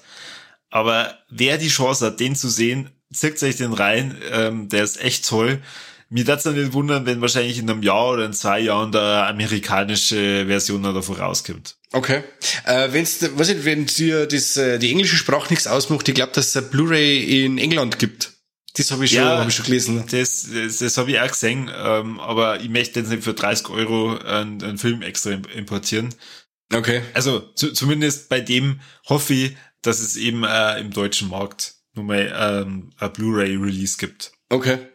Ja, schön. Also ich habe auch schon einiges gehört und äh, jeder, der über den Film spricht, ist voll des Lobes. Also ich habe da keinen gehört, der gesagt hat, ja, das war jetzt nix und so. Der Mann ist sogar nur mit dem Handy gefilmt, oder? Das ist ja sogar direkt das unterste, unterstes Low Budget, oder? Oh, ob das wirklich mit dem Handy ist, das weiß ich nicht. Ähm, also mir, mir kam es nicht so vor. Okay. Aber das, das Setting ist halt sehr eingeschränkt. Wobei ich ja sagen muss, dass sind Szenen dabei, also Hut ab vor die Schauspieler, dass die da ja. so lange Dialoge durchhalten. Ja, und er ist einmal sogar als One, als One-Shot draht, oder? Er hat zwar ein paar schon so äh, Szenen dabei, wo man gespannt, okay, da kann jetzt ein Schnitz auch, aber er macht schon den Eindruck, dass es ein One-Shot ist, oder? Mhm. Ja, genau, richtig. Und letzter Kommentar von mir zu dem Film. Es ist der einzige Film in meiner Top 10, der eine Bewertung von fünf Sternen hat. Okay. Genau, 5 von 5 Sterne. Bin ich gespannt. Ist auch auf meiner Liste hübsch weit um. Und ja, ich hoffe, dass ich, dass ich nicht doch noch auf das England-Import zurückgreifen muss und dass wirklich noch mal was kommt bei uns. Ja. Was ist denn bei dir auf Platz 3? Ja, über den Film haben wir mir auch schon geredet. Und zwar, jetzt haben wir bei Malignant mhm. vom James Wan. Und ich fand den mega gut.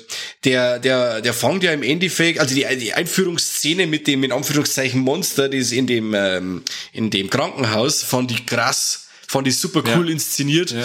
Dann äh, eine junge Dame, die äh, hat die öftere, des Öfteren äh, Albträume.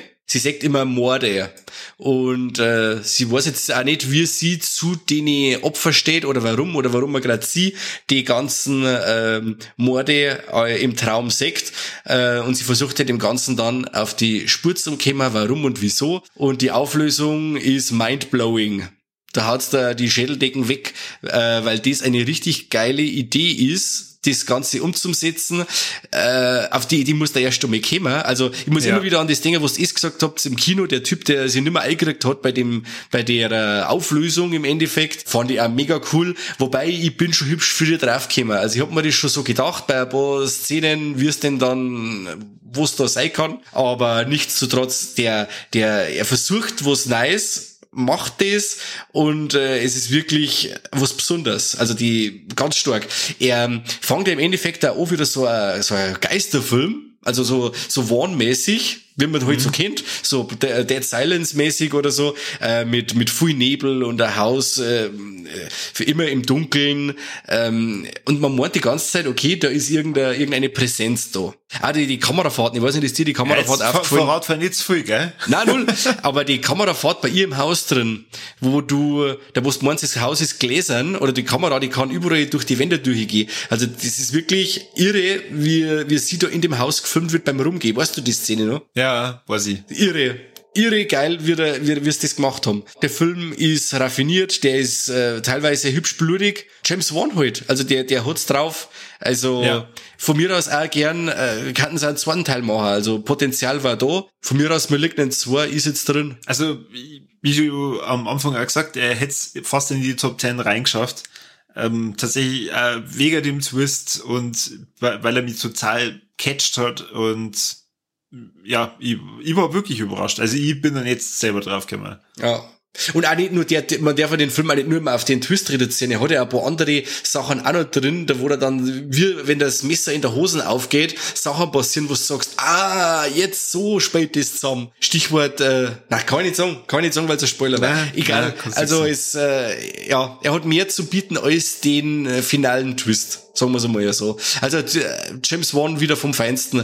Nur leider ist der meine hübsch gefloppt der Film, wo ich so mitgekriegt hab, hat auch meine auch nicht so viel gekostet. Das ist eine hübsch kleine Produktion wieder, aber ja, man müsste dem zugute halten, dass er halt einfach wieder mal was Neues probiert hat zwischen, weiß ich nicht, Fast and Furious und ähm, The Conjuring oder was weiß ich, was er da jetzt noch ist äh, im Petto hat, äh, fand ich cool. Ein richtig kleiner, dreckiger Horrorfilm. Ja, aber ich glaube, der James Wan kriegt schon immer wieder mal ein Budget. Ja, bestimmt. Aber gerade bei dem Film, weißt du, da war wirklich einmal, er hat, er hat wirklich was probiert. Und dann geht er so also, unter. für, für mich braucht's keine Fortsetzung. Okay. Für mich braucht's keine Fortsetzung und ich, ich finde das gar nicht so schlimm, wenn einmal ein echt guter Film dabei ist, der nicht ganz so viel Aufmerksamkeit kriegt, weil dadurch ähm, kann er immer nur zum Hit werden, wenn man halt dann ähm, einfach durch Empfehlungen noch weitergibt. Ja, passt doch. Dann habe ich zu Malignant alles gesagt. Sehr schön. Wie schaut's bei dir aus? Bei mir Platz zwei. oh, es wird spannend, es Ja. wird spannend. Was ist auf Platz zwei?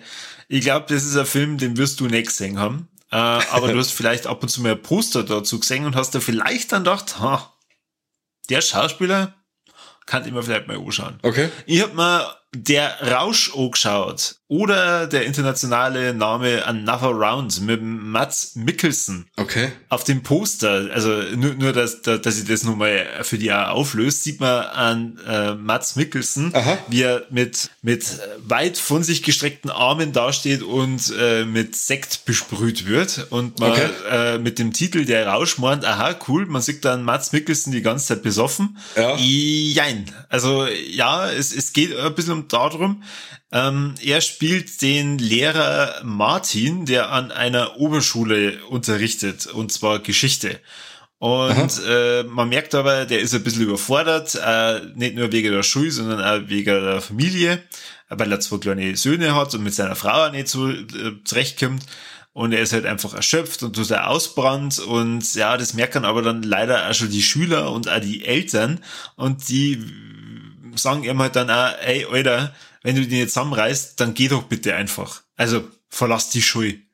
Und er ist dann einmal mit seinen Lehrerkollegen ähm, also auch drei männliche äh, Kollegen beim Essen, weil es irgendein Jubiläum feiern und da erzählt dann einer von einem Experiment, von dem er gelesen hat. Und zwar, dass der Mensch mit 0,5 Promille zu wenig auf die Welt kommt. Und dass es ja sinnvoller wäre, 0,5 Promille dann dadurch immer zu haben, weil dadurch ist der Blut. Mensch viel im Blut.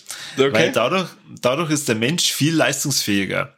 Tja, und der äh, Martin denkt sie, tja, was habe ich schon großartig zu verlieren? Ich probiere das einfach mal aus. Und tatsächlich, äh, auf einmal nimmt sein Unterricht eine ganz andere Richtung an. Und die Schüler merken sie dann auf einmal was und die Schüler lernen was und es macht ihnen wieder Spaß.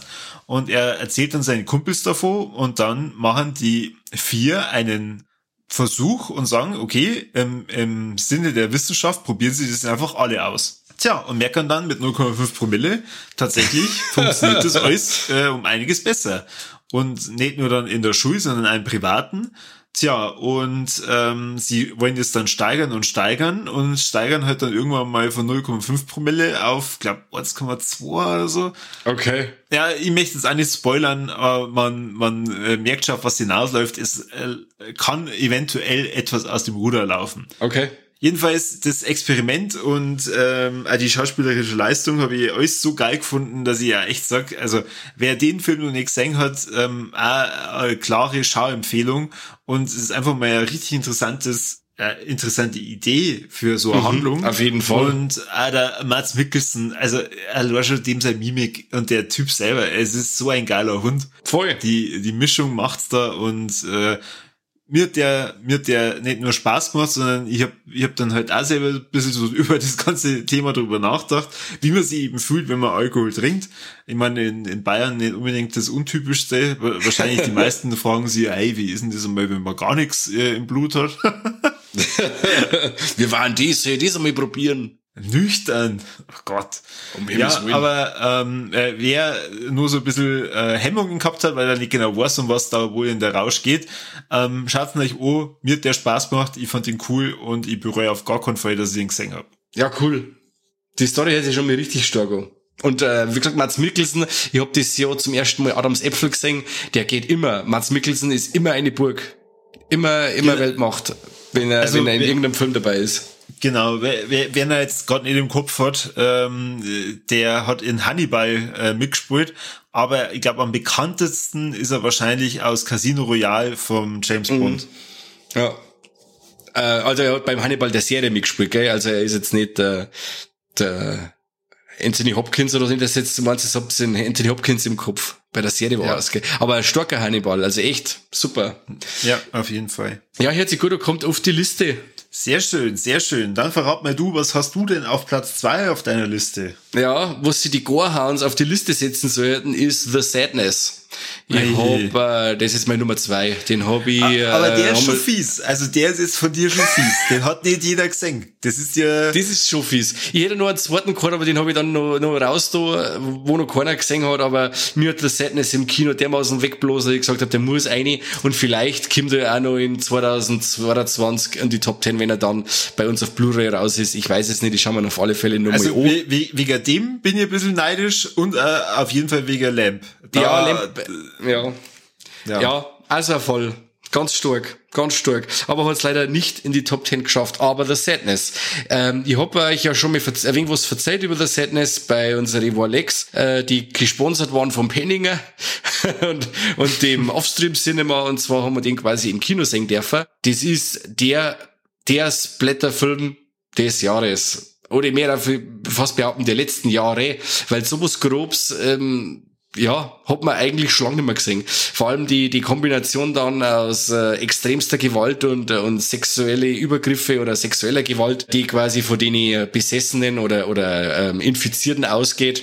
Da hört sich der Spaß bei manchen auf. Also im Endeffekt geht's in der Sadness um einen äh, jungen Mann, der seine Freundin äh, zur Bahn bringt, zur U-Bahn, äh, weil sie in die Arbeit muss. Er fährt wieder heimwärts, holt sich vorher nur einen Kaffee. Ja, und auf einmal geht's los. Also die ersten Infizierten greifen quasi das Kaffee an, indem er gerade, äh, ja, einfach nur seinen Kaffee holen möchte im Endeffekt und dann geht's rund. Also die, die Besessenen oder die Infizierten, ich sage immer Besessene, die Infizierten, die kennt man quasi droh, dass ähm, aus die Augen warnen kann man nicht sagen, denen läuft da so Eiter aus die Augen raus. Mhm. Und äh, die kotzen dann um sich und infizieren dann weiter andere Leute. Ja, und so gibt's dann ein richtig fettes Handgemenge, erstes, wo sie quasi die ersten schon aus dem Film verabschieden müssen. Unser Hauptdarsteller, der kann quasi fliehen und versucht dann auf seinem Roller die seine Geliebte äh, zu warnen beziehungsweise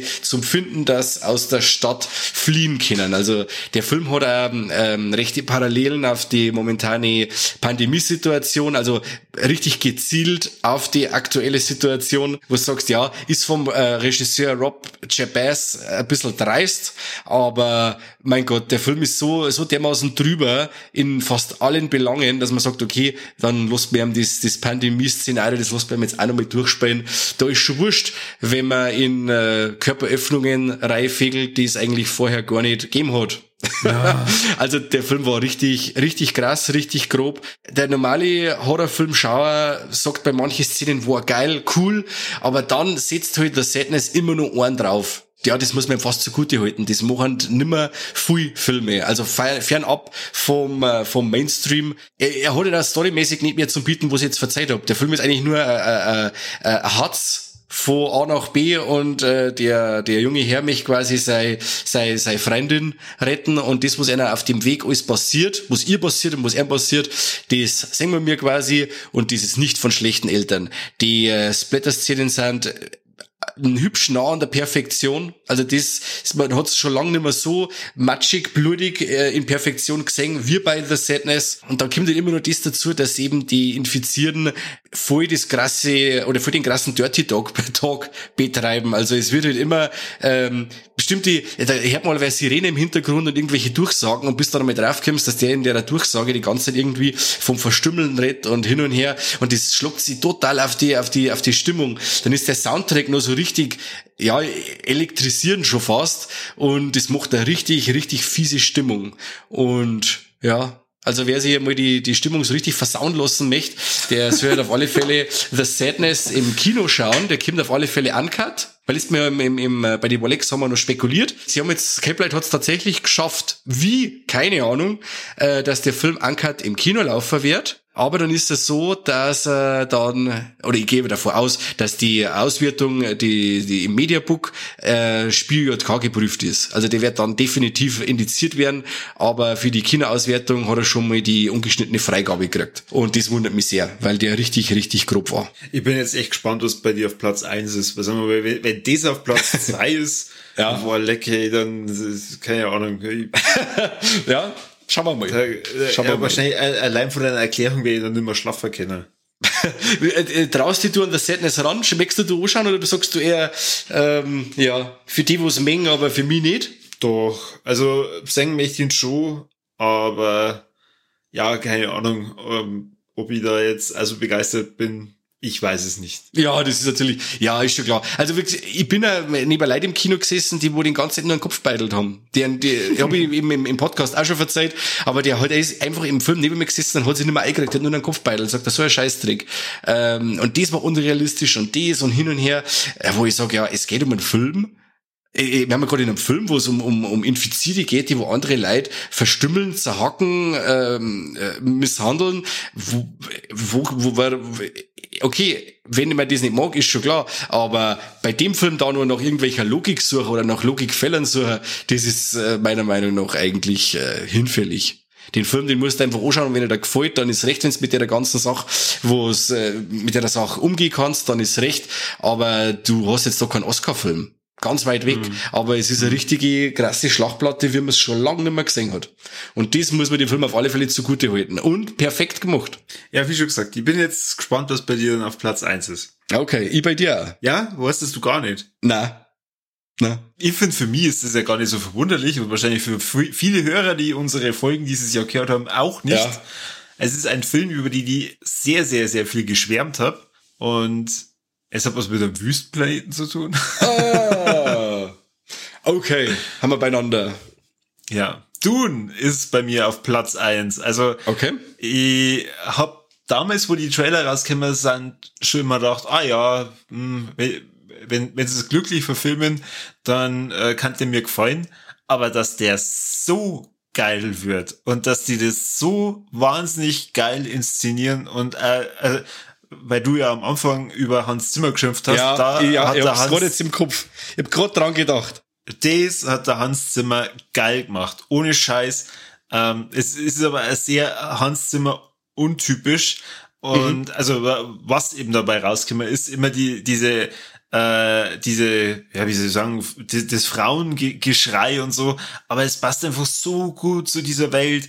Und ähm, den Paul haben super getroffen mit dem ähm, Timothy ähm, Chalamet. Chala- Chalamet. Äh, oder Chalamet, keine Ahnung.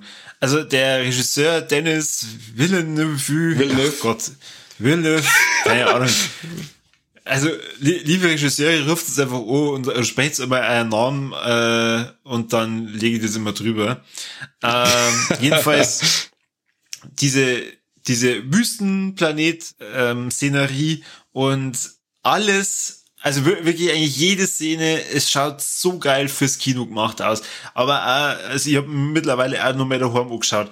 Es ist brutal, super geil, perfekt. Ich will überhaupt nichts über die Handlung verzeihen. Schaut nicht einfach oh. Und ähm, Ja, weil du, wenn du wirklich einmal anfängst, die Handlung zum Verzeihen, da kommst du von Pontius zu Pilatus, das ist ja episch. Wenn du das alles Eben. erzählen müsstest in, in dem Format, wo wir jetzt sind, dann machen wir einen Dune-Podcast und reden wir dann noch nebenbei über unsere Top Ten. Ja. ähm, ich freue mich schon tierisch auf den zweiten Teil. Und das war mein Kinoerlebnis äh, schlechthin. Ich habe mir den zweimal im Kino angeschaut, einmal Cool. äh, hier in Straubing und dann auch nochmal in Nürnberg in dem Riesenkino. Und ah ja, leid. Wahnsinn. Einfach Wahnsinn. Geilstes Kinoerlebnis dieses Jahr. Sehr schön. Ich habe jetzt leider nur daheim gesehen. Ich hab's äh, von alle Seiten gehört und gehe ins Kino, gehe ins Kino. Habe ich leider nicht geschafft, aber dann jetzt zu Hause. Und ja, wirklich ein ganz starker Film. Und was mir, was ich, was ich wirklich lieb, was ich lieb an dem Film, dass dir nur so viel mitgeben wird, was du wirklich brauchst Ja. an Informationen und den Rest erarbeitest da oder die werden da bildlich zugetragen. Bei Ja. bestimmten Sachen, mir hat das so gefallen mit der Maus. Ja. Die Maus, die quasi in der, in der Früh, in der Wüste, wenn es taut, oder wenn es quasi in der Früh, wenn es wieder umschluckt, dass quasi sie das, äh, das Tauwasser bei der Maus in, der, in die Ohren fängt und die das dann trinkt. Das fand ich super. Das ist so richtig wie, so, so, so, die erklären da das Ökosystem anhand von so einer Kleinigkeit. Weißt du? Und Ja. das finde ich super. Und da heißt ja die ganze Zeit, ja, das und das ist so und hin und her, sondern du, du sagst, dass die Zorn das ist. Und du musst dann einfach aufpassen und du musst dann deine Schlüsse ziehen, wie die Welt abläuft, wie dies, wie die, die, die Beschaffenheiten sind. Und das finde ich einfach ganz grandios umgesetzt. Ja. Und auch vom Schauspielerischen her super, kann ich da, kann ich nur äh, beipflichten, ganz stark. Soundtrack auch sehr gut, muss man sagen.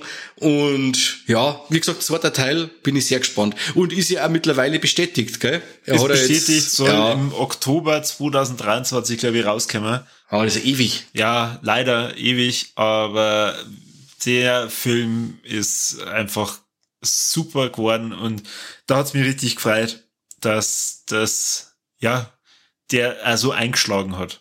Ja, auf jeden Fall. Es hat auf jeden Fall verdient. Und ich habe nur spekuliert gehabt, auch, weil er ja, es ist ja schon, wie gesagt, Science-Fiction-Film, eh klar, aber wir haben mal ganz weit weg von dem ganzen äh, Star Wars oder die Richtung Science-Fiction mit, äh, mit Weltraumschlachten und Laserschwertern, sondern es ist ja doch auch, obwohl es so bombastisch ist, doch ziemlich intim gehalten, das Ganze.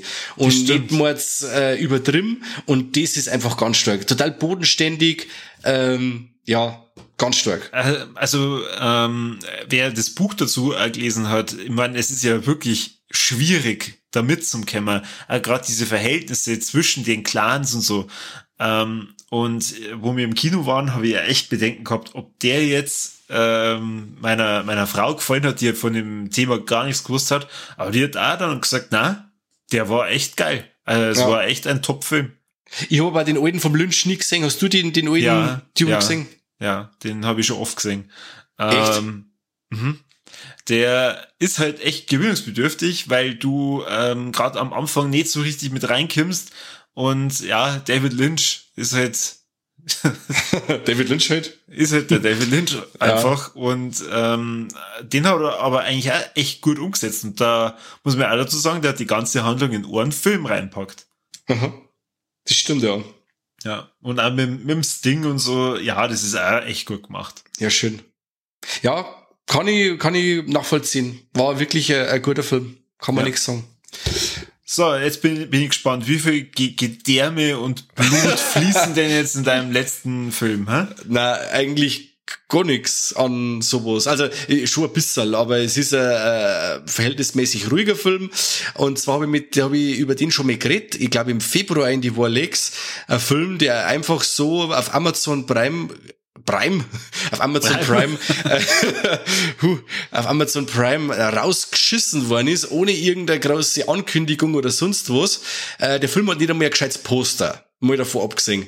Ähm, der ist bei dem äh, Deal, ich glaube Paramount Pictures oder sowas, wo quasi der Ding nur rausgekommen ist, der Underwater, mhm. der ist noch rausgekommen, aber dann The Empty Man nimmer. Und Empty Man ist mein absoluter Favorit von 2021. Und wie gesagt, wer, wer den nochmal googelt, Empty Man, das Poster ist einfach nur schwarz und da steht Empty Man drauf. Also der Film hat nicht einmal ein Poster. Also so, so stiefmütterlich ist der behandelt worden. Der Film ist von David Pryor und ist ein bisschen so ein, so ein Kriminal, äh, Mystery Thriller mit ganz viel Horror. Ähm, der Soundtrack ist übrigens auch von Christopher Young, der den Soundtrack gemacht hat von Sam Raimi's Drag Me to Hell und äh, Hellraiser natürlich. Im Endeffekt, der Film dauert fast, ich glaube, zweieinhalb Stunden, was für, das, für die Art Film eigentlich brutal lang ist. Aber ähm, es fängt schon mal um mit einem 20-minütigen ähm, Prolog, wo man einfach reingeschmissen wird in so ein Szenario auf einem Berg im Himalaya, wo so ein Wandertrupp von junge Leuten in einer, in einer, in einer Höhle äh, eine äh, versteinerte oder mumifizierte Figur finden, die ganz viel Finger an einer Hand hat und ist schon skelettiert. Und die ähm, brutale Auswirkungen auf die jungen Leute hat, psychisch. Und äh, auf einmal gibt's einen Schnitt und dann spielt der Film in der jetzigen Zeit wo ein junges Mädchen verschwunden ist und ähm, Privatdetektiv sie auf der Suche auf die Suche macht nach diesem Mädchen. Genau, und da ist jetzt also sagt, man soll jetzt bei dem Film auch nicht zu viel verraten. Der hat einiges an Haken, die er schluckt. Aber es ist ähm, für mich die perfekte Symbiose zwischen ähm, Arthouse Film und ähm, herkömmlichen Horrorfilm. Und der, die, die, die, das hört sich zwar ganz komisch schon, aber die, die, die, die, die zwei Elemente passen bei The Empty Man super zusammen. Er ist total slow, slow burning, darf ich nicht mehr sagen. er ist total entschleunigt, total entschleunigt, hat fast keine Jumpscares drin, aber er spielt unglaublich mit der Atmosphäre. Also da haben bestimmte Szenen dabei, die wenn du sechst, da läuft dir eiskalter Bugel obi ohne einen Jumpscare die, und die, du bist in die Bilder die ganze Zeit ausgeliefert und kannst nicht weg, du kannst schon wegschauen, aber die werden in die, wie in die Leinwand einbrennt und du musst das ewig anschauen und das ist einfach grauenhaft. aber dann, wenn du wieder so andere Sachen sagst, okay, ähm, im Endeffekt kann der Empty Man, der betitelte, wird gerufen, indem er auf einer Brücke in einer, in einer Flasche bläst. Und da, da kommt dann quasi der Empty Man. Und das, wenn's du in einer, in, wenn ich euch das jetzt verzeih, okay, Empty Man, Flasche einblasen, dann kommt er, äh, dann sagst du ja, so ein Scheißdreck. Das haben wir doch beim Slenderman schon gesehen oder sonst irgendwas, dass das eigentlich immer ein Krampf ist. Aber bye, das bye, ist man. nur, was? Beim Bye-Bye-Man. Ja, und Spider-Man. Ja, äh, genau. Nein, aber es ist, er hat einiges mehr zum Bieten. Es geht, er geht von bestimmte äh, Ausgangsszenarien, die, die kriegst du hinkaut und die schauen aus wie aus einem 0815 Horrorfilm. Aber was der Film dann draus macht, ist ganz was Besonderes. Und das muss ich ähm, Empty Man äh, zugute halten, dass, der, dass ich den im Februar schon gesehen hab und ähm, ich bis jetzt die ganze Zeit über auf der Platz eins von meiner, von meiner Liste war und da auch bis zum Schluss, bis heute draufgeblieben ist. Und ich kann euch Empty Man nur empfehlen, der ist momentan bei Disney Plus, kann man in Anführungszeichen gratis anschauen. Dort ist der Film ist ganz, ganz, ganz empfehlenswert. Wow, also tatsächlich damit habe ich nicht gerechnet. Äh, okay. Das hätte ich nicht gedacht, dass die der Film so lang bei dir da auf dem äh, oberen Plätzen äh, halten kann. Weil du hast Total. ja, du hast ja wirklich schon vor Ewigkeiten mal drüber geredet. Aha. Und du hast es damals mit deiner Ansprache ja geschafft, ähm, dass ich immer wieder fleißig verfolgt habe, wo der denn jetzt einmal wieder zum Singen ist. Okay. Bloß bei Sky Ticket habe ich mich immer gescheut, dass ich das tatsächlich abschließe, Ja, weil äh, verstehe. ja. Aber äh, wir haben ja uns den bei Disney Plus angeschaut. Aha. Ähm, und ich, ich weiß, was du meinst mit der Atmosphäre. Ich, ich finde, es ist so ein, so ein Psycho-Horror. Ja. Also ich, ich, ich finde, das äh, hat da schon eher was mit der, mit der Psyche was zum Tor, als wie direkt, wie du schon sagst, mit irgendwelche Jumpscares oder so. Du Aha. bildst da halt dann ein, oh, leck, war da, war da jetzt gerade wieder hinten was so, ah, kommt da gleich was? Und ja, schwierig. Ganz, ganz, gar, ich finde, echt ein schwieriger Film. So wie es du jetzt sagst, ja, we- wenn man die Chance hat, den anschauen, ich würde sagen, wenn euch der, der Mike jetzt da ge, gepackt hat, schaut's euch an. Auf jeden Fall. Ähm, für alle anderen, wenn man nicht ganz so Horror erfahren ist, Aha. ist er vielleicht nicht unbedingt was für jedermann. Also okay, also du bist jetzt nicht so begeistert quasi, oder? die, die erste Hälfte vom Film war top, wirklich.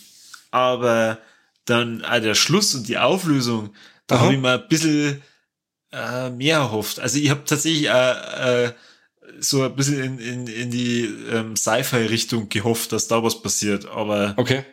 Naja, Ja, es ist im Endeffekt schon fast wegen Lovecraft, wie Mhm. das Ganze dann auch aufgelöst wird und so. Und da gibt es eine Szene, auf dem, in dem, Anführungszeichen, in dem Camp, wo er da in der Nacht einbricht und das Video anschaut. Und dann Ja. kommt er wieder raus und dann sagt, er- sagt man die ganzen Leute stehen. Oh, also ist furchtbar. jetzt kein Spoiler, Ja, aber furchtbar. du weißt, was ich meine mit den Ja. leuchtenden Augen. Und die Szene, jetzt läuft mir gerade Gänsehaut ab. Jetzt läuft mir gerade Gänsehaut auf und ab, wenn ich es verzeih. Und dann die Szene oder die, die, der Auslöser dann, was dann passiert mit ihm, äh, Wahnsinn. Also das, ja, irre. Furchtbar, Die- äh, ga- ja. Extrem spannend.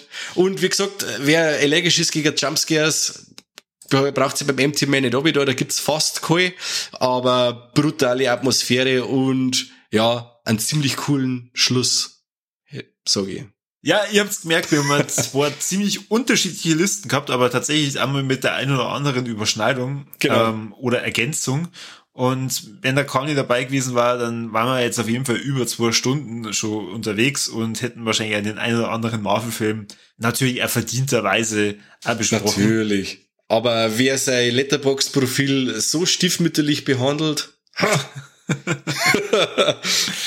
Ja, der Seitenhieb muss sein. Ähm, wir wünschen mal euch auf jeden Fall einen guten Rutsch ins neue Jahr. Wir hoffen mal auf äh, ein 2022 mit richtig geilen, geilen Filmen und dass die äh, Liste nächstes Jahr auch wieder hübsch schwierig wird für uns zum Aussuchen und äh, richtig geil. Auf jeden Fall. Vielen Dank fürs Zuhören, für die, für die Treue, die uns da ähm, manche Leute äh, zukommen lassen, finde ich super. Äh, auch fürs Feedback, das wir teilweise kriegen, finde ich super. Ähm, schreibt uns, wir schreiben wenn es geht, zurück. Äh, jetzt kann man auch bei Spotify Sterne vergeben. Da hat man uns natürlich sakrisch um fünf Sterne gefreien. Kostet euch nicht viel, das sind zwei, drei Handgriffe und uns hilft die ganze Gaudi. Äh, vielleicht das Steady-Abo abschließen, uns sagen wir gern, dass ihr uns habt.